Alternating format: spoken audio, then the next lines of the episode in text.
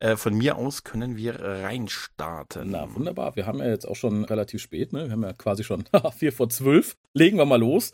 Ja, ja. Und äh, wenn alle anderen wissen wollen, was der Gregor und Peter Davison gemeinsam haben, das erfahrt ihr gleich. Hier.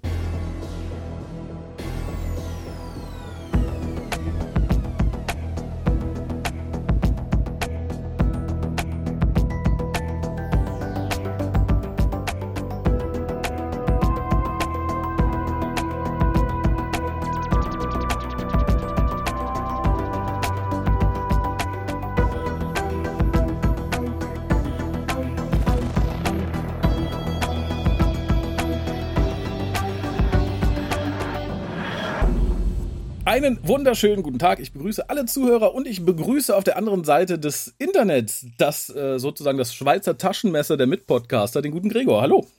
Hallo, da bin ich mal wieder in der TARDIS. In der Tat.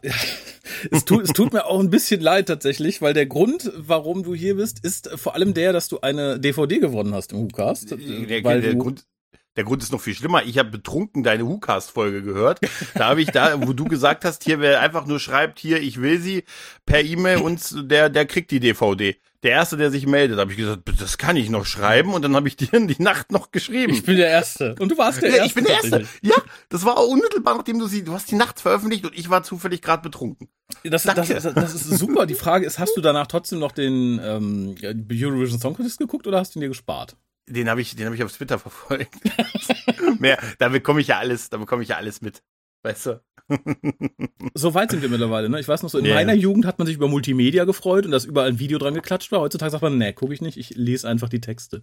Ja, ja, ja. Aber ich habe die perfekte Lösung für den äh, Eurovision Song Contest, also für die deutsche Lösung. Pass auf, also, die deutsche die, Lösung. Die Endlösung. Die deutsche Lösung wäre, wir schicken einfach einen völlig unbeliebten, ähm, jemand, den, den wir hier alle hassen, eine Band, einen Künstler, den wir total hassen. Wenn der dann gewinnt, dann freuen wir uns, weil du weißt ja aus Solidarität. Mhm. Wenn der nicht gewinnt, gönnen wir es ihm, dass er verloren hat und sind nicht mehr traurig. Dieter Bohlen. Ja, na, der, nee, der ist nicht verhasst genug. Nee, der ist auch nicht verhasst. Ich glaube, der, den mögen schon auch viele noch, weißt du? Ist ja so ein den ehrlicher Typ. verhasst hier in Deutschland. Ich ja, irgendwer, irgendwie, der muss schon was, irgendwas Neues sein, den man hier total nicht ab kann. Ach, gibt's nicht weißt so komische Rapper, irgendwie, keine Ahnung, Knast, irgendwie sowas. Knastbefehl oder sowas? Den können wir doch Knast, Knastbefehl. Knastbefehl wäre so, ne, den werde ich gründen. Der, der könnte ich sein. weißt du? Der könnte ich sein. Knast, also der Name, Knastbefehl. Ja. ja Hier seid ihr live dabei. Ja, mein Demo-Tape kriegst du morgen geschickt. Ich? Na, ich freue mich. Werden wir dann direkt hier spielen? Ja, ja. Ja, aber du hast tatsächlich eine Folge gewonnen, die streitbar ist. Ich erinnere mich noch, in meinem jugendlichen Leichtsinn habe ich vor gefühlt 15 Jahren mal gesagt, oh, die Folge finde ich super. Wurde daraufhin von Verena, sollte noch irgendjemand, der sie kennt, diesen Podcast hören, ich glaube, sie wird es nicht mehr tun, mächtig ausgelacht und sie fragte, warum? Und alles, was mir noch einfällt, was meine Argumentation war, und das ist auch so eine der Hauptargumente, warum ich heute noch sagen würde, ich finde die Folge cool, ist der Titel. Das ist tatsächlich, ich finde, For to Doomsday ist ein großartiger Titel für eine Doctor Who-Folge. Ja, total, aber ich frage mich, warum 4 vor 12? Der deutsche Titel. Das, also. da, da haben wir lange überlegt, tatsächlich. Das ist, ähm, um, um ein bisschen aus dem Nähkästchen zu plaudern. Das mit den deutschen Titeln ist immer so eine Sache. Und For to Doomsday hatte immer schon so die Mehrdeutigkeit gepackt, weil es sind halt vier Leute, also sprich der Doktor und seine mhm. Crew, die halt quasi auf die Vernichtung der Erde zufahren. Sie sind vier Tage von der Erde entfernt und so weiter und so fort. Und das versucht mal irgendwie einen Titel zu kriegen. Also vier vor zwölf spielt natürlich auch fünf vor zwölf an, was ja, ja. quasi der Doomsday ist. Und so vom Wort her finde ich, Wort her finde ich das ganz gut. Ich bin ganz froh, dass man von den direkten Übersetzungen abgekommen ist. Vier bis zum Untergangstag hätte ich doof gefunden. Und auch so die, altbackenen Titel so der sechsten und siebten Doktorfolgen, die man in den 90ern übersetzt hat, hätte ich auch schwierig gefunden. Das wäre hier irgendwie Monsterkröten bis zum Untergang oder sowas. Angriff äh, der, der, der Roboter-Aliens. Weißt du? Ja. Also so gesehen ist 4 vor 12 gar nicht so schlecht. Nö, ja? ich finde Ist ja eine ganze Minute näher dran als 5 vor 12. Ja, ganz, ganz genau. Das war ja. kurz vor der Vernichtung. Ja, für die Leute, die nicht so ganz mitbekommen haben, dass wir Photo Doomsday besprechen, kurz die Eckdaten. Das Ganze lief in Staffel 19, ist die zweite Folge, allerdings die erste, die gedreht wurde. Und damit ist es die erste Folge für Peter Davison als fünfter Doktor. Und das hat er dann auch mit Gregor gemeinsam, weil ich nehme mal stark an, es ist deine erste Folge mit Peter Davison als fünften Doktor. Äh, Das ist meine erste Klassikfolge, die ich, äh, die ich gesehen habe und ich habe sie auch um 19.33 Uhr geguckt. Das tut mir so leid. Nee, also jetzt mal, um, um das vorwegzunehmen. Ich habe wirklich, ich habe ich hab jetzt äh, in Vorbereitung davor mir vier Folgen aus der Chipnell-Ära angesehen, um mich entsprechend runterzukriegen. Und ich muss ganz ehrlich sagen, ich habe es mir schlimmer vorgestellt, ehrlich gesagt. ja gut, im Vergleich äh, verblasst es natürlich. Geschrieben hat Terence Dudley. Der Ganze ist eigentlich eher ähm, Regisseur. Der hat bei Meglos äh, Regie geführt, aber nebenher auch äh, Black Orchid, The King's Demons und K9 Company geschrieben. Mhm. Regie führte John Black. Der hat bei K9 Company auch Regie geführt und äh, bei The Keep of Traken, glaube ich. Das Ganze lief ursprünglich vom 18.01. bis zum 26.01. im Jahre 82 und in Deutschland ist das Ganze auf DVD und Blu-ray erhältlich seit dem 21.02.2020. Das Ganze ist ein Vierteiler und zugeguckt haben damals 8,4, 8,8, 8,9, 9,4 Millionen Zuschauer. Und möchtest du ganz kurz, prägnant zusammenfassen, worum es geht? Äh, die, die, die TARDIS-Crew landet auf einem Raumschiff, der, der Monarch, äh, wie wir dann erfahren. Und äh, ja, die haben unter anderem nicht nur ganz viele, ganz viele Rassen äh, oder ganz viele Völker mit an Bord und äh, nähern sich der Erde, wollen sie sie alle ein paar tausend Jahre mal besuchen. Stellt sich aber raus, dass sie, dass ihr, ihr, ihr Anführer, die Chefkröte, Mhm. quasi, ne, so ganz finstere Pläne so mit Erderoberung hat und hier, wir haben noch das Volk im Rücken und dreieinhalb Milliarden und wir sind ein Schiff und wir sind eigentlich auf der Flucht und wir suchen eine neue Heimat, Mhm. die wir auch so ein bisschen ausbau, äh, ausbeuten können, weil wir sind eigentlich alles, eigentlich sind es alles verkappte Roboter. Ja. Ne? Und ja, und die brauchen natürlich hier so Min- Mineralien, um zu funktionieren und die findet man natürlich auf unserem mineralreichen Planeten. Aber nicht mit dem Doktor, nicht mit dem Doktor. Vor allem nicht mit Ah? diesem Doktor. nicht mit diesem Doktor. Auf Aber mit Fall. Edric, der ist dabei. Ja. Ich finde das super. Ich hab mich, es wurde so viel über Mode geredet, dass ich mir gedacht habe, große Worte von einem Typen, der ein bisschen Gemüse am Revier hat. da muss ich mehrfach, das habe ich mir sogar aufgeschrieben, weil ich dachte, große Worte, sich über die, sich über den Outfit der Erde und über den Wechsel der Kleidung auf der Erde lustig zu machen, dann aber aus, aber dann Gemüse am Revier haben. Ne? Da dachte ich mir, okay, muss man, muss man mögen. Wenn, wenn du das Ende der Peter Davison-Ära erleben solltest, das hat seinen Mhm. Grund, warum er den Sellerie hat. Okay. Es, es, Ich hoffe, es gibt eine also Verwendung dafür. storytechnisch, okay. Er hat sein Gemüse nie aufgegessen und musste deshalb regenerieren, oder? Ja, er, benutzt es irgendwann, Okay. um sein Leben zu retten. Und, das, damit ist nicht eine Suppe gegen Erkältung gemeint oder so. Nein, Okay. nein, das hat tatsächlich seinen Grund, der wahrscheinlich auch nur eingepopelt wurde, weil man es sowieso lächerlich fand. Vitamin D, ich brauche Vitamin D. Der Doktor hat eine starke Depression. Was hat er gemacht? Er hat seinen Sellerie gegessen. ja, ja, ja. Ja, äh, Depressionen hatte zu der Zeit jemand ganz anderes, nämlich irgendwie die gesamte britische Sci-Fi-Branche, denn kurz vorher war ja Star Wars erschienen. Mhm. Und äh, Doctor Who hat ja schon im Jahr davor so eine etwas andere Richtung eingeschlagen, weil John Nathan Turner als Produzent eingestiegen ist. Oder als Showrunner, wie man heute sagt. Und der hat gesagt, so, ich will's hier nicht mehr lustig und bunt. Wir wollen so ein bisschen zurück zu klassischem Hard Sci-Fi. Und ja, das hat sich hier auch dann niedergeschlagen, weil die erste Schiffssequenz steht eigentlich im Skript als es kommt eine fliegende Untertasse. Aber man sagte, nein, wir sind weiter. Hard Sci-Fi sagt uns, wenn das Schiff nicht in der Atmosphäre fliegt, dann darf es eckig und klobig sein. Also von da an waren auch bei der BBC alle Raumschiffe erstmal eckig und klobig und bewegten sich, und das ist quasi eine Hommage an Star Wars, nicht mehr nur von links nach rechts auf dem Bildschirm, sondern in der dritten Dimension. Also kann man tatsächlich sagen, der Anfangsshot ist sehr stark auf Star Wars bezogen. Inhaltlich hat man aber schnell gemerkt, Moment, George Lucas hatte richtig viel Geld.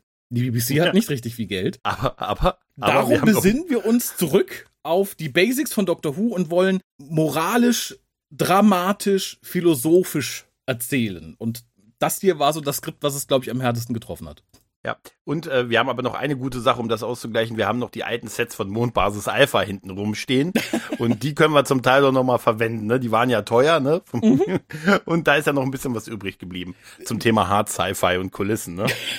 Wobei ich tatsächlich sagen muss, die Kulissen sind so ein, einer der Pluspunkte. Also da haben wir schon sehr viel Gruseligeres gesehen. Ich, ich war echt überrascht. Also auch von diesem großen diesem Raum. Also es wird ja viel getanzt in dieser Folge, muss man ja sagen. Das hat mich auch ein Mhm. bisschen irritiert, wo ich gesagt habe, also wenn man die Tanzszenen rausschneidet, gesagt, da merkt man, dass dafür meine Choreografin engagiert wurde. Mhm. Ich hörte zum ersten Mal in der Serie zu der Zeit. Merkt man, dann hätte man es auch in drei Folgen geschafft. Locker. Ja?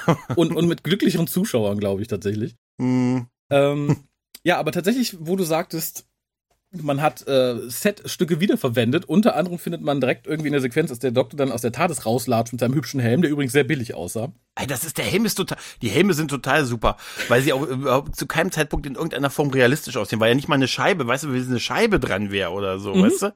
Aber es sieht einfach wirklich aus, wie das könnte ich mir selber basteln. Ja. Weißt du? Also. Wahrscheinlich war nur unten Riechsalz drin, damit die nicht alles Bewusstsein verlieren bei so wenig Sauerstoff. Schnaps. Das war seine erste Szene, glaube ich, ne? Wenn auch genau. das, als die er gedreht hat, ne? Genau, als er aus der Tadesstiefel, das war seine allererste Szene. Mhm. Und äh, die Sachen, die da rumstehen, sah man zum Teil auch schon äh, in, oh Gott, Jetzt habe ich den Namen der Folge vergessen. Ach, The Leisure Hive. Da hat man sich, glaube ich, viele der, der Props von entliehen, die wohl da noch rumstanden. Und was man gemacht hat, und das fand ich ganz interessant, man hat Tegans erste Folge, die ist ja unter Tom Baker irgendwann in die TARDIS gekommen, hat man damit quasi direkt auf den Tag gelegt, an dem sie wirklich spielt. Also an dem sie ausgestrahlt wurde. Weil ah, man will halt Tegan zurückbringen. Sie ist ja Stewardess. Mhm. Ich weiß nicht, wie weit du da informiert bist, wer was. Ja, das, das habe ich so ein bisschen. Sie, sie, äh, ja gut, sie sagt, sie muss zum Flughafen, so verliert sie sonst ihren Job. Ja. Und äh, sie wirkt nicht so, als wenn sie der Pilot gewesen ist. Also, ne? Also, nicht. So ein ähm, bisschen, also, ja, aber das, das war schon so ein bisschen darauf abzulesen. Ich habe mich immer gefragt, sie, sie hat das ja x-mal gesagt, sie muss dringend zur Arbeit. Mhm. Dachte ich mir, aber er hat doch eine Zeitmaschine. Ja, das also, ist ja nicht so ganz bewusst, glaube ich. Theoretisch kann er doch überall. Ja, oh Gott, ja, gut. Na gut. Eigentlich schon. Das, das zieht sich aber durch fast alle ihre Folgen. Dass sie rumnörgelt, sie will endlich mhm. Äh, zurück zur Arbeit. Sie, sie, schafft es auch irgendwann. Wer möchte denn, wer möchte denn, das ist eigentlich so typisch, eigentlich wäre sie eine Deutsche. Weißt du, wer möchte denn, wenn du in der Zeitmaschine bist mit einem Alien, wer möchte denn dringend noch mal ins Büro? Weißt du? wer, wer, ich meine jetzt mal ehrlich, du sagst doch auch nicht an deinem Ort, du hast noch einen Tag zum Leben. Oh, ich müsste aber dringend noch mal was abheften. Weißt du? Also. Ja, ich glaube, sie ist ein bisschen schockiert, weil es kommt. Hast du auf Deutsch geguckt oder auf Englisch? Ich habe es auf Deutsch geguckt. Auf Deutsch. Da ist es so ein bisschen auf lustig gemacht. Sie sagt ja dann so, nee, seit sie durch die Türen der Tades ist, ist ja so viel Scheiße passiert. Unter anderem mhm. ist ihre Tante so klein mit Hut. Und ja, ich dachte, ja. das ist ja eigentlich ganz lustig. Es wird aber darauf angespielt, dass der Master sie ein paar Folgen vorher einfach getötet hat, indem er sie geschrumpft hat. Das, Ach, dadurch hat er sie getötet. Okay. Ja, ja. Das habe ich. Okay, das da, also dann ist der Witz ja auch noch geschmacklos. so ein also, bisschen. Ich dachte so klein mit ja. Hut. Locker so klein mit Hut. Ich so, so kann man es natürlich auch sagen. Okay. Was mir aber von vornherein gefallen hat, war, wie gesagt, die Sets, die man auch irgendwie schön genutzt hat, weil man sie einfach verschieden beleuchtet hat. Ich weiß, es ist ganz einfach, ich bin ja auch einfach zufriedenzustellen, aber wir haben halt diesen, diesen Lagerraum und so, wo der Dr. Land, der war alles so rot. Später mhm. so der Kröten-Thronraum war also grünlich ausgeleuchtet und die ganzen anderen Sachen waren halt weiß. Dadurch kriegt man wirklich irgendwie das Gefühl, dass da sehr viel mehr Set war, als wir eigentlich hatten. Mhm. Ich finde das, also das, finde ich, da sind sehr viele abwechslungsreiche Sets, auch später der, die, der Folterraum und so und diese Tanzarena und alles, mhm. was wir dann noch sehen und die, äh, ja, also ich finde schon, das, das hat schon alles so, so ein bisschen einen eigenen Style, aber wirkt schon äh, wie aus einem Guss, nur unterschiedlich beleuchtet halt. Ja, wie gesagt, das ja. fand ich tatsächlich ganz schön. Die Diskussion, also da musste ich, glaube ich, dran gewöhnen, solltest du noch mehr aus dieser Ära gucken. Mein Ding ist es nicht so ganz, habe ich jetzt gemerkt, aber du hast halt unheimlich viel Genörgel und Gekeife, weil Edric ist nörgelig, Tegan ist nörgelig, Nissa ist, weiß ich nicht, steht irgendwie dazwischen, aber allein so die Diskussion darum, ja, nee, also hier, äh, Nissa, du bist ja ein Mädchen, du bist ja keine Frau, darum darfst du halt auch intelligente Sachen tun und so. Ja. Das fand ich hm. schon grenzwertig, das hätte ich ja, auch ja. nicht unbedingt gemacht. Das ist mal ganz nett, aber äh, vergleichbar mit Donna in der New Series, das kann man mal als Gag machen, aber so als Staffel finde ich schwierig. Ich habe auch gemerkt, es ist für mich halt keine homogene TARDIS-Crew gewesen jetzt mhm. aus, aus, der, aus der Folge. Aber gut, ich kenne ja auch wirklich, ich kenne ja nur, weißt du, ich kenne Amy und Rory. Weißt du? Ja. weißt du das, das, da, wenn du da denkst du dir, Moment mal ein bisschen Kontinence zusammen. Ich hätte die alle, ich hätte die, glaube ich, alle da gelassen. Das, oder, das, oder, oder ich hätte ja. die einfach gesagt, Jungs, ich, ich, ich komme gleich wieder und dann, ne? Komme ich nicht wieder. Tatsächlich ist etwas, was man sich, glaube ich, unter der Ära Davison oft denkt. Warum hat er die nicht einfach im Arsch rausbefüllt und sagt, leckt mich am Arsch? Ich bin verpflichtet, euch mitzunehmen. Ja, ja, ja. So, so äh. ist es tatsächlich. Und hinter den Kulissen war es wohl ähnlich unschön, weil Matthew Waterhouse ist so eine etwas umstrittene Figur im nicht mal im Fandom, vor allem halt unter Kollegen war er das jahrelang. Ich glaube, jetzt ähm, nähert man sich da so ein bisschen an, aber er war halt ein kleiner Klugscheißer-Junge und tatsächlich okay. in dieser Folge ist er wohl relativ hart mit Peter Davison aneinander gerasselt, weil er ihm ständig gesagt hat, naja, das machst du nicht richtig, das hat Tom Baker besser gemacht. Du wirst nie so erfolgreich wie Tom Baker. Also das Echt? hat das Tom Baker. hören, ne? Das, das möchtest du an deinem ersten Arbeitstag hören in deiner ersten Folge. dass der kleine Klugscheißer-Junge, der auch wohl schon Tom Baker versucht hat, Ratschläge zu geben, obwohl ihn sehr bewundert hat. Der hat davor gesagt, dieser Hartnell, der wirst nie so gut sein wie dieser Hartnell und so. Der war viel besser als du und so und auch, ne? Genau, und tatsächlich ähm, gab es Jahre später, also er war dann irgendwie eine Perso Persona non grata. Also es gibt tatsächlich, war natürlich auf Cons und so, da hat er sich manchmal benehmen benommen. Also nichts gegen Trinken und Rauchen auf der Bühne, aber er hat das schon gut durchgezogen. Mhm. Und Big Finish kündigte irgendwann, ja, wir haben jetzt das erste Hörspiel mit Edric, bla bla bla, fünfter Dr. Edric. Ich dachte schon, aha, die haben Matthew Water, das ist schon, keine Ahnung, 15 Jahre her. Ich so, die haben Matthew Water ausgeholt? Und nein, tatsächlich haben sie eine Folge geschrieben, die weit in der Zukunft spielt und der alte Edric wurde von jemand anderem gesprochen und in den Interviews sagte Peter Davison wortwörtlich tatsächlich, er war ja ganz überrascht, dass er festgestellt hat, dass Edric mal von einem Schauspieler gespielt wird. Oh. oh. ja. ja. Ich habe mir nur gedacht, bei dem, was der da tragen muss, hat er mich irgendwie mich so ein bisschen an so einen neunmal klugen Chekhov erinnert. Nur in, also nur in unsympathisch halt. Ja, das ja? Äh, trifft das trifft es tatsächlich ganz gut. Und wie gesagt, hier streitet er sich halt auch schon mit, mit Tigen, die sind sich eh nicht äh, ganz so grün und währenddessen wird uns das Krötentrio vorgestellt. Monarch, Enlightenment und Persuasion. Es ist so geil, also in Deutsch, das sind Erleuchtung und Überzeugung. das ist einfach so, ja, da habe ich sehr lang gelacht. Jedes Mal, wenn es erwähnt wurde, habe ich gesagt, Erleuchtung, ich schicke dir noch Überzeugung. Da dachte ich mir, man muss es aber auch durchziehen. Das, das Schlimme ist tatsächlich in so einer sehr, wie soll ich sagen, fantasy-reichen Folge oder etwas tiefgründig wie Babylon 5 wäre das mhm. vielleicht ganz cool gewesen, dass du einfach so zwei Kröten hast, die sich später in, in zwei Models verwandeln, die nicht mehr sonderlich hübsch sind. Fand ich die Namensgebung schon, weiß ich nicht, das bisschen, ist als wenn. Bisschen auf die Kacke gehauen, ne? So ein bisschen. Es ist, als wenn so eine, ja. keine Ahnung, arbeitslose Mutti von 17 Leuten aus Harlem ihr, ihr, ihr Baby Princess nennt. Ja. Das ist. So, ich möchte nicht wetten. Das ist so. ja, so. Das ist, ja, ähm, man ah, sollte vielleicht ja. sagen, dass die Maske von Monarch selbst, der Gute wird ja geschrieben von Stratford Johns, den, oh Gott, der ist, glaube ich, in, in, in Großbritannien relativ bekannt, frag mich nicht wofür. Und der hat halt rumgenörgelt gesagt, ja, ich kann ja hier mit der Maske, die ist ja so schwer, da kann ich ja kaum Gesichtsausdrücke zeigen. Ich möchte da irgendwie was anderes. Und tatsächlich ist deine Maske ein bisschen netter als die seiner beiden Schauspielerkollegen, weil man seine aus Silikon gemacht hat. Mhm. Was aber auch hieß, dass man sie nach jedem Drehtag nicht mehr gebrauchen konnte. Wenn man sie abmachte, okay. war sie weg und darum sieht er quasi an jedem Drehtag ein bisschen anders aus. Stimmt, der sah wirklich ein bisschen unterschiedlich aus, ja. Und tatsächlich hat es so viel nicht gebracht, finde ich. Also er sieht zwar tatsächlich ein bisschen besser aus als seine Kollegen, aber so wirklich überzeugend fand ich es auch nicht. Ich würde ihn auf nee. der Straße nicht erkennen. Nee, nee, nee, nee, nee.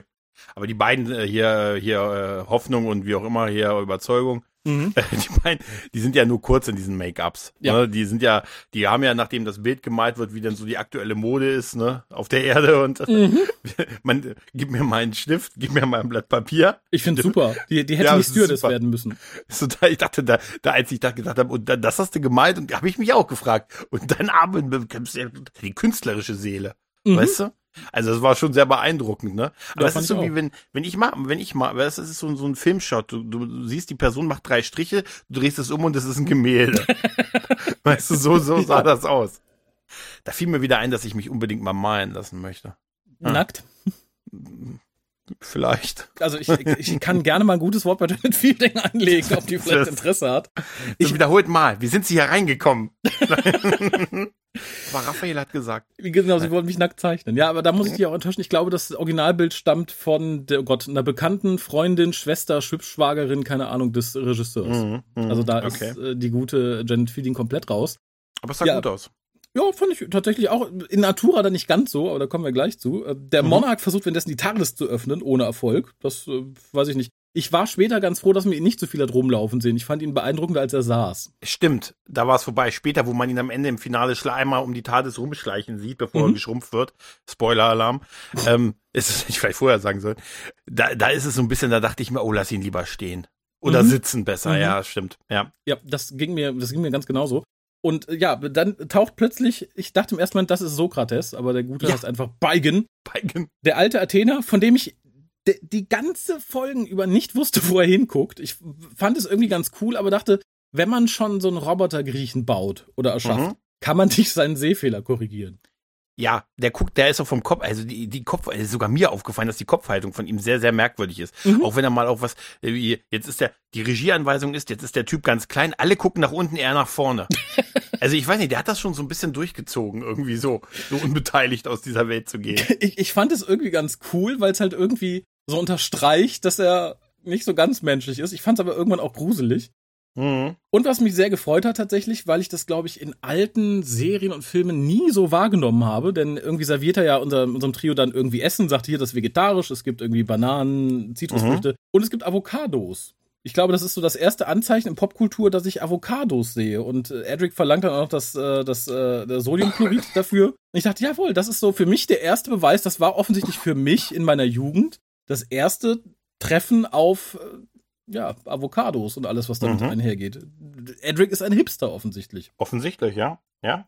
Und dann kommt ein Auftritt, wo ich dachte, ja, da hat sich die BBC sehr gut verhalten, weil in der Zeit von Judy Whittaker gab es im Doctor Who Magazine ja auch weiterhin das Time Team. Das sind ja so, mhm. die haben immer über Jahre hinweg Doctor Who Folgen immer wieder geguckt und bewertet. Aber dieses Time Team war halt so dann plötzlich ganz divers. Da gab's nichts Weißes, da gab's nichts Straightes, das war einfach, ne? Und da gab es ja ganz oft wilde Diskussionen. Und es gibt ja viele Diskussionen auch bei älteren Doctor Who Folgen, dass die ja hier und da sehr rassistisch sind. Äh, Talons of Weng Chiang, weil da ein mhm. weißer einen Chinesen gespielt hat mit aufgemalten Schlitzaugen und so weiter und so fort. Und hier hat die BBC sich gut äh, verhalten und rausgefunden, weil sie wollten eigentlich, als der Aborigine auftritt und seine Sprache spricht, einfach nur statt im Skript, man soll so tun, es soll einfach nur so klingen. Okay. Oh und Mann. Janet Feeling hat gesagt, nee, nee, nee, nee, nee, nee, nee, das können wir nicht machen. Das, äh, nee, nee, nee, nee. Äh, quatscht nur eure Sprachabteilung an, die soll hier vernünftig irgendwie was rausschreiben. Haben sie auch getan. Allerdings gibt es 35.000 Aborigine-Dialekte.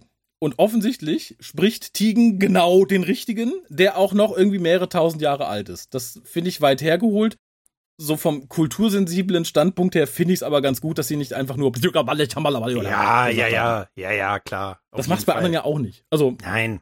Obwohl ich, ich bin mir auch manchmal bei deutschen, deutsch sprechenden Leuten in ausländischen Produktionen nicht sicher. Ne? Man, es klingt zwar immer ein bisschen wie Deutsch, aber ich weiß nie, sind die so schlecht oder haben die sich einfach gar keine Vorstellung gemacht, was sie da sagen? Hm, neu am DVD. Ne, das stand doch bei dem Film Hostel, äh, als sie angeblich am Frankfurter Hauptbahnhof waren. Da war ein Plakat, dann stand da drauf neu am DVD. Ja, ne? also, das ist so, ja. Denke, also das wird wahrscheinlich in Zukunft weniger, denk, dank AI und Übersetzungstools, aber. Vermutlich, ich, ja. Ne, ich, ich glaube, Nee, also auch in, in jedem Quentin Tarantino-Film, wo man Deutsch spricht, wenn man dann nur einfach Ja, Garten ab, Musching, Garten ab, Hammer gesagt hätte, dann, dann wäre ich auch beleidigt als Deutscher. Ich glaube immer noch, dass, dass die Besetzung von Till Schweiger in den Glorious Bastards eine Trollung, eine Trollung von ihm war. Alle, er kriegt so einen mega Auftritt mit einem eigenen Intro-Video und wird dann einfach sofort weggeschossen mhm. in dem Film. Weißt du, ich glaube, da hat er ihn getreut. Ich ja, glaube ich, wirklich, da hat er ihn getreut. Ich glaube, der hat ein paar Folgen Lindenstraße gesehen und gesagt so, boah, der, nee, ja. der soll berühmt werden. Dann noch Manta Manta, da war die Sache gegessen. Der bewegte Mann, der hört es auf. aber ich, ich muss tatsächlich sagen, ich bin heute noch ein bisschen beleidigt und da könnte ich die Aborigines verstehen, die sagen, das ist aber nicht okay. Dass in Willy Wonka der dicke, wurstessende Junge aus einer Alpenlandschaft kam, die mit Düsseldorf übertitelt war. Ja, stimmt. Das, das tut mir als Düsseldorfer heute noch ein bisschen leid. Wonka, Wonka, dippity doo. Behind the store is nothing for you. Nein, das, das, hätte, genau. das hätte einmal einen Hinweis geben sollen. Na gut. Ja, aber wir sind zurück an Bord mhm. des, des Frosch, Raumschiffes. Und hier wird dann halt gesagt von dem Griechen, ja, wir sind auf dem Weg in den Himmel, darf aber dann nicht mehr sagen. Und es kommen dann plötzlich noch andere Ethnien. Es kommt dann irgendwie eine Maya-Prinzessin und es kommt ein Asiate, ein, oh Gott, Lin Futu heißt der, glaube ich. Genau. Und den kann man kennen tatsächlich. Ich habe lange überlegt, ich musste nachgucken. Ich wusste nicht, woher ich ihn kenne. Aber hast du irgendwann mal die ganzen Pink Panther Filme gesehen? Ja, natürlich, klar. Kato, das ist Kato. Ja, das ist Kato, ja, ja, ja, ja. Das ist ja, großartig. Ja, ja. Ich habe ihn auch ah. nicht erkannt. Also jetzt hat, ich, ich habe die Filme auch lange nicht gesehen. Und ich dachte, den kennst du doch irgendwo, den kennst du doch irgendwer. Das war er hat wohl auch in Goldfinger ah. mitgespielt, aber da hatte ich keine Erinnerung mehr dran. Aber ja, aber damit haben sie ja doch durchaus jemanden genommen, der schon durch eine bekanntere Figur gewesen ist. Also hm. ein bekannterer Schauspieler für so eine kleine Rolle im Prinzip. Ne? Ja, fand ich tatsächlich ja. auch. Und ja, der, der Cliffhanger ist, besteht dann darin, dass die beiden Frösche ankommen und jetzt aussehen wie die Zeichnungen von Tigen. Ja. Allerdings in so einer BBC-Budget-Version, finde ich. Also ja. auch irgendwie seine Frisur fand ich sehr grenzwertig. Die Klamotten sehen halt okay aus. Ich glaube nicht so, wie Tigen sie sich vorgestellt hat. Drum, drum ist die auch so schockiert. Ja, wahrscheinlich. Aber dieses, dieses Prinzip äh, von diesen kurzen Folgen, so 25 Minuten, das sind ja viermal 25 Minuten, mhm. so roundabout, ne? Ich muss ganz ehrlich sagen, ich finde das schon irgendwie ganz interessant. Ja. Weißt du, im Moment ärgere ich mich immer, wenn Serien so 90 Minuten Folgen raushauen und die werden mhm. immer länger und respektiert doch meine begrenzte Zeit, die ich habe, um ganz viel zu gucken halt, ne? Und äh, ich finde das, die Idee, so, so kurze Folgen zu machen, aber dann trotzdem eine längere Geschichte zu erzählen, mhm. dieses Serial-Prinzip, eigentlich wirklich interessant. Ich finde es tatsächlich auch gar nicht doof. Da habe ich die Tage nochmal drüber nachgedacht. weil natürlich, wenn du hier dir sowas wie, ein- wie ein Pertwee Achtteiler oder Sechsteiler reinziehen musst, das wird, wenn du es am Stück guckst, auch unglaublich anstrengend. Ich fand jetzt auch, ich habe die auch vier hintereinander weggeguckt, das ist so grenzwertig. Da denke ich, Mhm. ja, ist okay. Aber tatsächlich diese 25 Minuten, wenn du das sogar einem modernen Format anpassen würdest, das Ja. wäre ganz cool. Und dann sagst du, okay, dann ne, für die, die es durchsuchten wollen, hauen wir nicht einmal die Woche eine raus, sondern dreimal die Woche 25 Minuten oder so. Ja, ja. Hier ist es allerdings so, das hast du manchmal, hier ist es nicht so super extrem, also dass es mich schon ein bisschen genervt hat. Du hast halt am Anfang jeder Episode den Recap, was zuletzt Ja. am Ende, und die waren hier relativ lang. Also ich habe dann Ja. sehr großzügig die erste Minute übersprungen und war dann immer noch in dem, was ich schon gesehen hatte. Ja, ich, ich habe das auch so, also ich habe das so alle Episoden abspielen angeklickt Mhm. halt, ne? Und dann dachte ich auch, ja, und dann immer Intro, Outro, wieder Intro, dann äh, Recap. Äh, da hätte man es irgendwie auch so als ein, wenn man so alles guckt, dann als eins zusammengeschnitten, weißt du? Ja. Wäre vielleicht sinnvoller gewesen. Das, Oder das gibt es ja tatsächlich von manchen. Aber Folgen. nichtsdestotrotz auch, auch muss man, man muss wirklich diese DVD auch mal loben. Allein da ist nur mal eine Stunde Bonusmaterial drauf und so ein, also ich finde das wirklich äh, beeindruckend, dass dafür, dass es ja im Prinzip eine Folge ist, die da veröffentlicht wird. Ja, also das Ne? ist eine Diskussion, die wurde ja lange, lange geführt, bevor diese, also die ganzen Sachen erscheinen ja jetzt staffelmäßig auf Blu-ray, wo das Mhm. dann irgendwie noch, es ist noch mal mehr Bonus drauf und bla. sind zwei Stunden Bonusmaterial drauf. Ist Genau, krass, ne? jetzt auf der Blu-ray sind, glaube ich, drei insgesamt drauf. Also, das sind die von der DVD mit drauf plus die neuen. Da gibt es ja noch irgendwie so Behind the Sofa, wo sich Schauspieler von Doctor Who dann immer die besten Stellen aus so einer Folge nochmal angucken und kommentieren und keine Ahnung. Aber tatsächlich war es ja immer jahrelang, dass Leute schrien, nee, Doctor Who, die alten Sachen würde ich ja gerne mal gucken, aber die sind ja so teuer. Und selbst da war dann halt so eine Peter Davison-Folge, lag schon mal bei 15, 20 Euro oder so. Aber allein, was dafür gemacht wurde, also ich glaube, viele Leute machten sich nie bewusst, dass da halt ein ganzes Team von Leuten quasi umsonst arbeitete, um das ganze Material zu restaurieren Mhm. und den ganzen Bonuskram draufzupacken. Also ich finde tatsächlich, im Endeffekt hast du hier einen Spielfilm. Ende aus. Ja. Also die Wertigkeit ist natürlich jetzt ein bisschen gesunken. Du kriegst es halt jetzt wirklich günstig in so einem Staffel-Boxset, was auch sehr, sehr cool ist. Aber mit den Deutschen haben wir ja ein ähnliches Problem. Da muss die Synchro halt bezahlt werden. Und dafür finde ich es dann voll okay. Du zahlst, glaube ich, jetzt für so eine 4 vor 12 DVD oder Blu-ray 9 Euro, wenn du nicht unbedingt das Mediabook haben willst. Ich finde das. Ja, oder wenn man noch fair. wach ist, wenn der WhoCast released, äh, kann man auch äh, und schnell ist, kann man auch äh, betrunken. Das muss man, betrunken muss man nicht sein. Betrunken muss man nicht sein. Aber äh, dann, dann kann man auch da nochmal einen Schnapper machen. Also, Ich äh, ne? wollte gerade sagen, das sollten wir vielleicht öfter so machen. Einfach um Mitternacht releasen und gucken, wer als erster. Nee, wir, ich sag dir immer, wenn ich trinke. Weißt du, ich sag dir immer, ich, ich, ich twitter so ein Codewort, dann weißt du, ne? Äh, weißt So, du, okay, ist wieder, raus. Folge muss, Folge kann raus. Ich habe schon die Mail fertig, äh, bin schon vorbereitet. Darf nur nicht so kompliziert dann für mich sein, dass ich irgendwie so ein Rätsel lösen oder irgendwie so. so, so, nee, nee, keine so was Ahnung. schön einfaches wie, ich bin der Erste. Karamba, Karacho Weißt du? ein. Whisky! Jawohl. Karacho mit zwei H. Nee, aber, nee, ja. Ach ja. Aber wir sind in Episode 2 und wir Mhm. erfahren hier, wir sind vier Tage von der Erde weg. Ja. Und Tigen ist das Ganze irgendwie unheimlich. Sie, sie will dann halt schnell wieder weg. Die waren, die Leute waren, dass sie kommen. Genau. Und sie sagen dann, ja, wir haben uns ja nur verwandelt, weil die Erde, das sind ja so Idioten da, Mhm. die haben dann nur Angst und Tigen murmelt dann so, das fand ich tatsächlich ganz gut. So, ja, ja, das wundert mich jetzt nicht, ne? Ihr seid ja schon ein bisschen komisch. Und so nebenbei erfahren wir, dass die, dass das Kermit der Frosch drei Billionen Leute auf der Erde ansiedeln möchte. Es ist sogar dreieinhalb Milliarden. Ja, Und der genau. hat die alle in, in dem Schiff, habe ich das richtig verstanden? In dem Ja. Schiff, in dem die sind, Ja. sind die alle. Ja, das ist ja das große Alter. Konundrum, was halt später dadurch erklärt wird, dass sie halt einfach nur auf Computerchips da Ich, lagern. ich finde die Rechnung super, die der Doktor dann macht. Dann haben wir auf der Erde sieben Milliarden plus dreieinhalb Milliarden, dann wird's voll. ne, wo wir, Nicht auch. also, also, hm, dann müssen wir nochmal, das könnte Probleme nach sich ziehen und so halt, ne?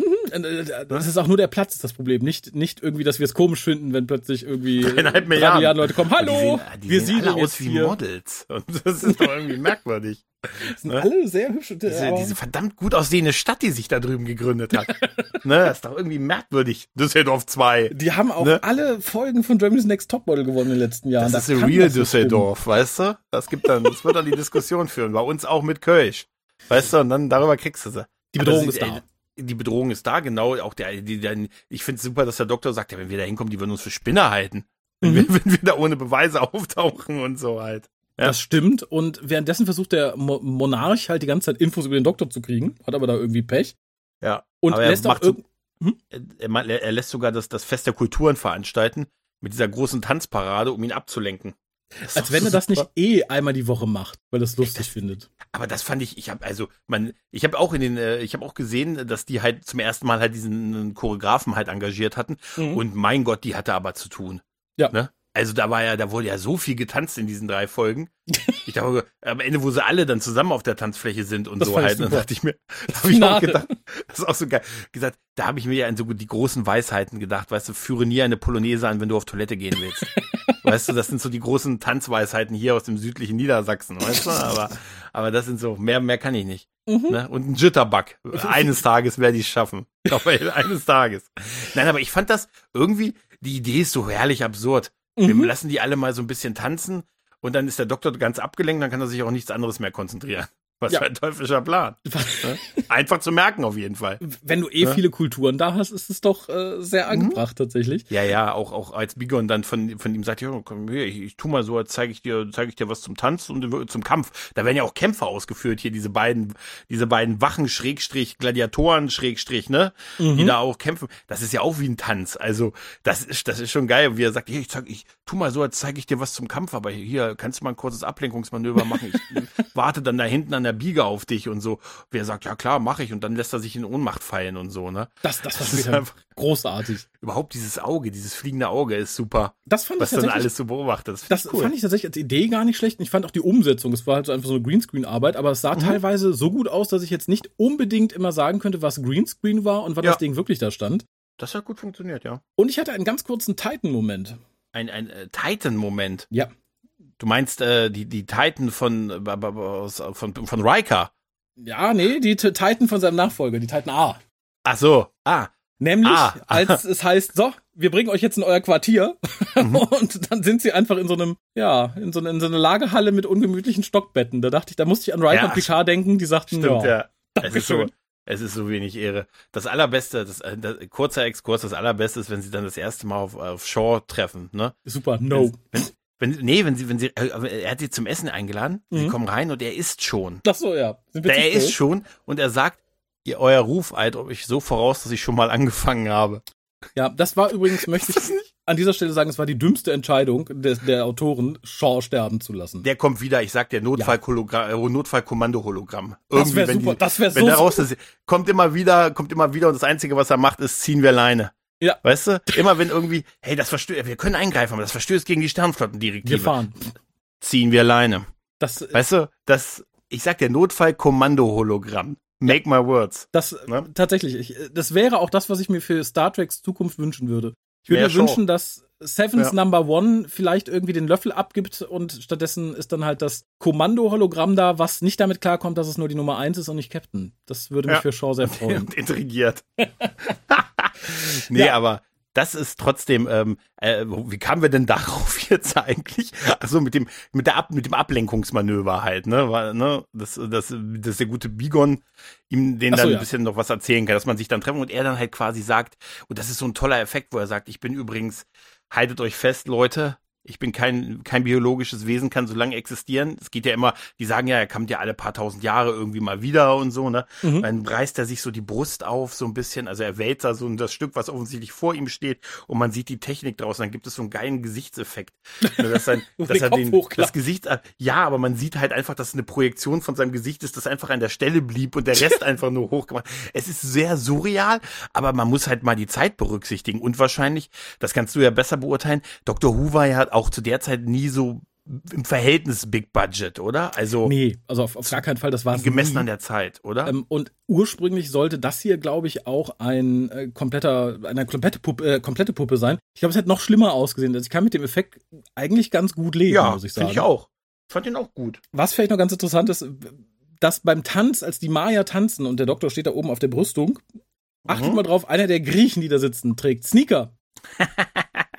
Das fand Ich ich, ganz nur- lustig. Ich habe hab nur später sehr gelacht, dass sie bei Beigen die, äh, so heißt er doch, glaube ich, ne? Beigen, genau, Bei, ja. Beigen, als sie ihm die motorischen Fähigkeiten genommen haben, dass der einfach nur unten im Publikum still gesessen hat und sich nicht bewegt hat.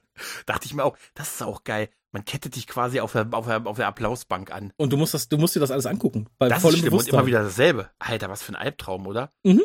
Wow. Ansonsten, was gab es in der Folge noch? Ach so, äh, es, es gibt ein Arboretum und offensichtlich gibt es auch Räume, in denen viele Leute nicht atmen müssen. Das wäre so, dass Mhm. äh, noch bevor man wusste, dass Beigon ein Roboter ist, war das so der erste Verdachtsmoment, weil irgendwie Nissa und Edric halt irgendwie von anderen getrennt wurden und allein durch das Schiff spazieren gehen. Finde ich auch taktisch unklug, muss ich sagen. Also da Ja. hat der Oberkröterich, ich hätte ihn einfach irgendwo eingesperrt gelassen, aber Wäre die Lösung für vieles gewesen, ja. Ja, das stimmt schon. Und ja, wie gesagt, dann kommt der große Cliffhanger, dass Beigen ein Roboter ist. Fand ich aber tatsächlich ganz gut. Was ich ein bisschen schwierig fand, das Tigen so ein bisschen, weil das war so der, der erste Punkt. Du hast ja die Griechen, die kämpfen und der eine stirbt. Und Ja. Tigen heult dann erstmal rum und geht auch davon weg und sitzt ganz deprimiert auf ihrer Pritsche später. Ja, Äh, Im Übrigen, das Abstechen des Griechen war auch ein, ein, ein Greenscreen-Effekt, der tatsächlich gut aussah. Also ich habe ihn als Mhm. Greenscreen so nicht verortet. Aber auch da sehen wir, dem geht's wieder gut. Der wird auf die Bank gelegt. stimmt. Genau. Die Wunde ist weg, man sieht es, äh, ne, dass das nur dieses Loch im Hemd ist und so Mhm. ne, und dass er wieder, also quasi wiederbelebt wird. Ne? Ganz ohne Blut und so. Hat er ja nicht, ne? Nö, und offensichtlich sind auch keine wichtigen Maschinenteile kaputt gegangen. Das Nee, geht später nee. ganz schnell, wie wir erfahren. Aber Mhm. der Doktor ist erstmal total begeistert. Tigen findet es ganz furchtbar. Aber damit auch das, das große Mysterium geklärt, wo die äh, dreieinhalb Millionen Frösche hinpassen. Die sind alle irgendwie auf einer Disk gespeichert. Mhm. Das Und- ist schon eine irre Geschichte irgendwie eigentlich, ne? Irgendwie schon, Die aber Zeit, oder? Ich finde, sie wird jetzt wieder aktueller irgendwie. Also ich glaube, Ja. jetzt, wo man sowas wie die Matrix hat und äh, ne, äh, Herrn Musk, der anfängt, irgendwie Gehirnchips zu entwickeln oder so, dass man Ja. irgendwann das menschliche Bewusstsein auf so Chips übertragen kann, halte ich Ja, jetzt auch nicht diese- mehr für so diese- unwahrscheinlich. Diese Übervölkerung und dass die da weg mussten und so. Mhm. Ich habe immer wieder so harte Superman-Vibes gehabt, auch so mit Mensch KL, wir schicken KL vor Mhm. und so halt, ne? Mensch, hätten wir auf Krypton nicht alle unsere Haartrockner zur selben Zeit angemacht und so halt, ne? ist immer noch die beste Begründung für die Zerstörung eines Planeten. Mhm. Ne? Aber das hat ja auch sowas, ne, dass sie dann halt quasi weiterziehen und so, so wie Heuschrecken irgendwo halt auch, ne? Ja, also Ja, genauso ja. wirkt es tatsächlich. Und was wir erfahren, dass halt der gute Oberfroschkönig sagt, so, wir haben ja auch ein Klassensystem, denn wir haben ja auch ganz viele Roboter ohne Verstand. Wir brauchen halt auch Sklaven. Ja. Das finde ich ganz okay. Was mich wunderte, weil der gute Monarch erklärt es dann auch Nissa und Edric und sagt halt so, na, hier das Klassensystem ist so und so und ihr alle seid ja noch in der Flash-Time. Das ist halt so primitiv. Ihr seid keine coolen Roboter, ihr seid ja noch aus Fleisch und Blut. Und Mhm. ich möchte euch davon erlösen. Und Edric findet es super.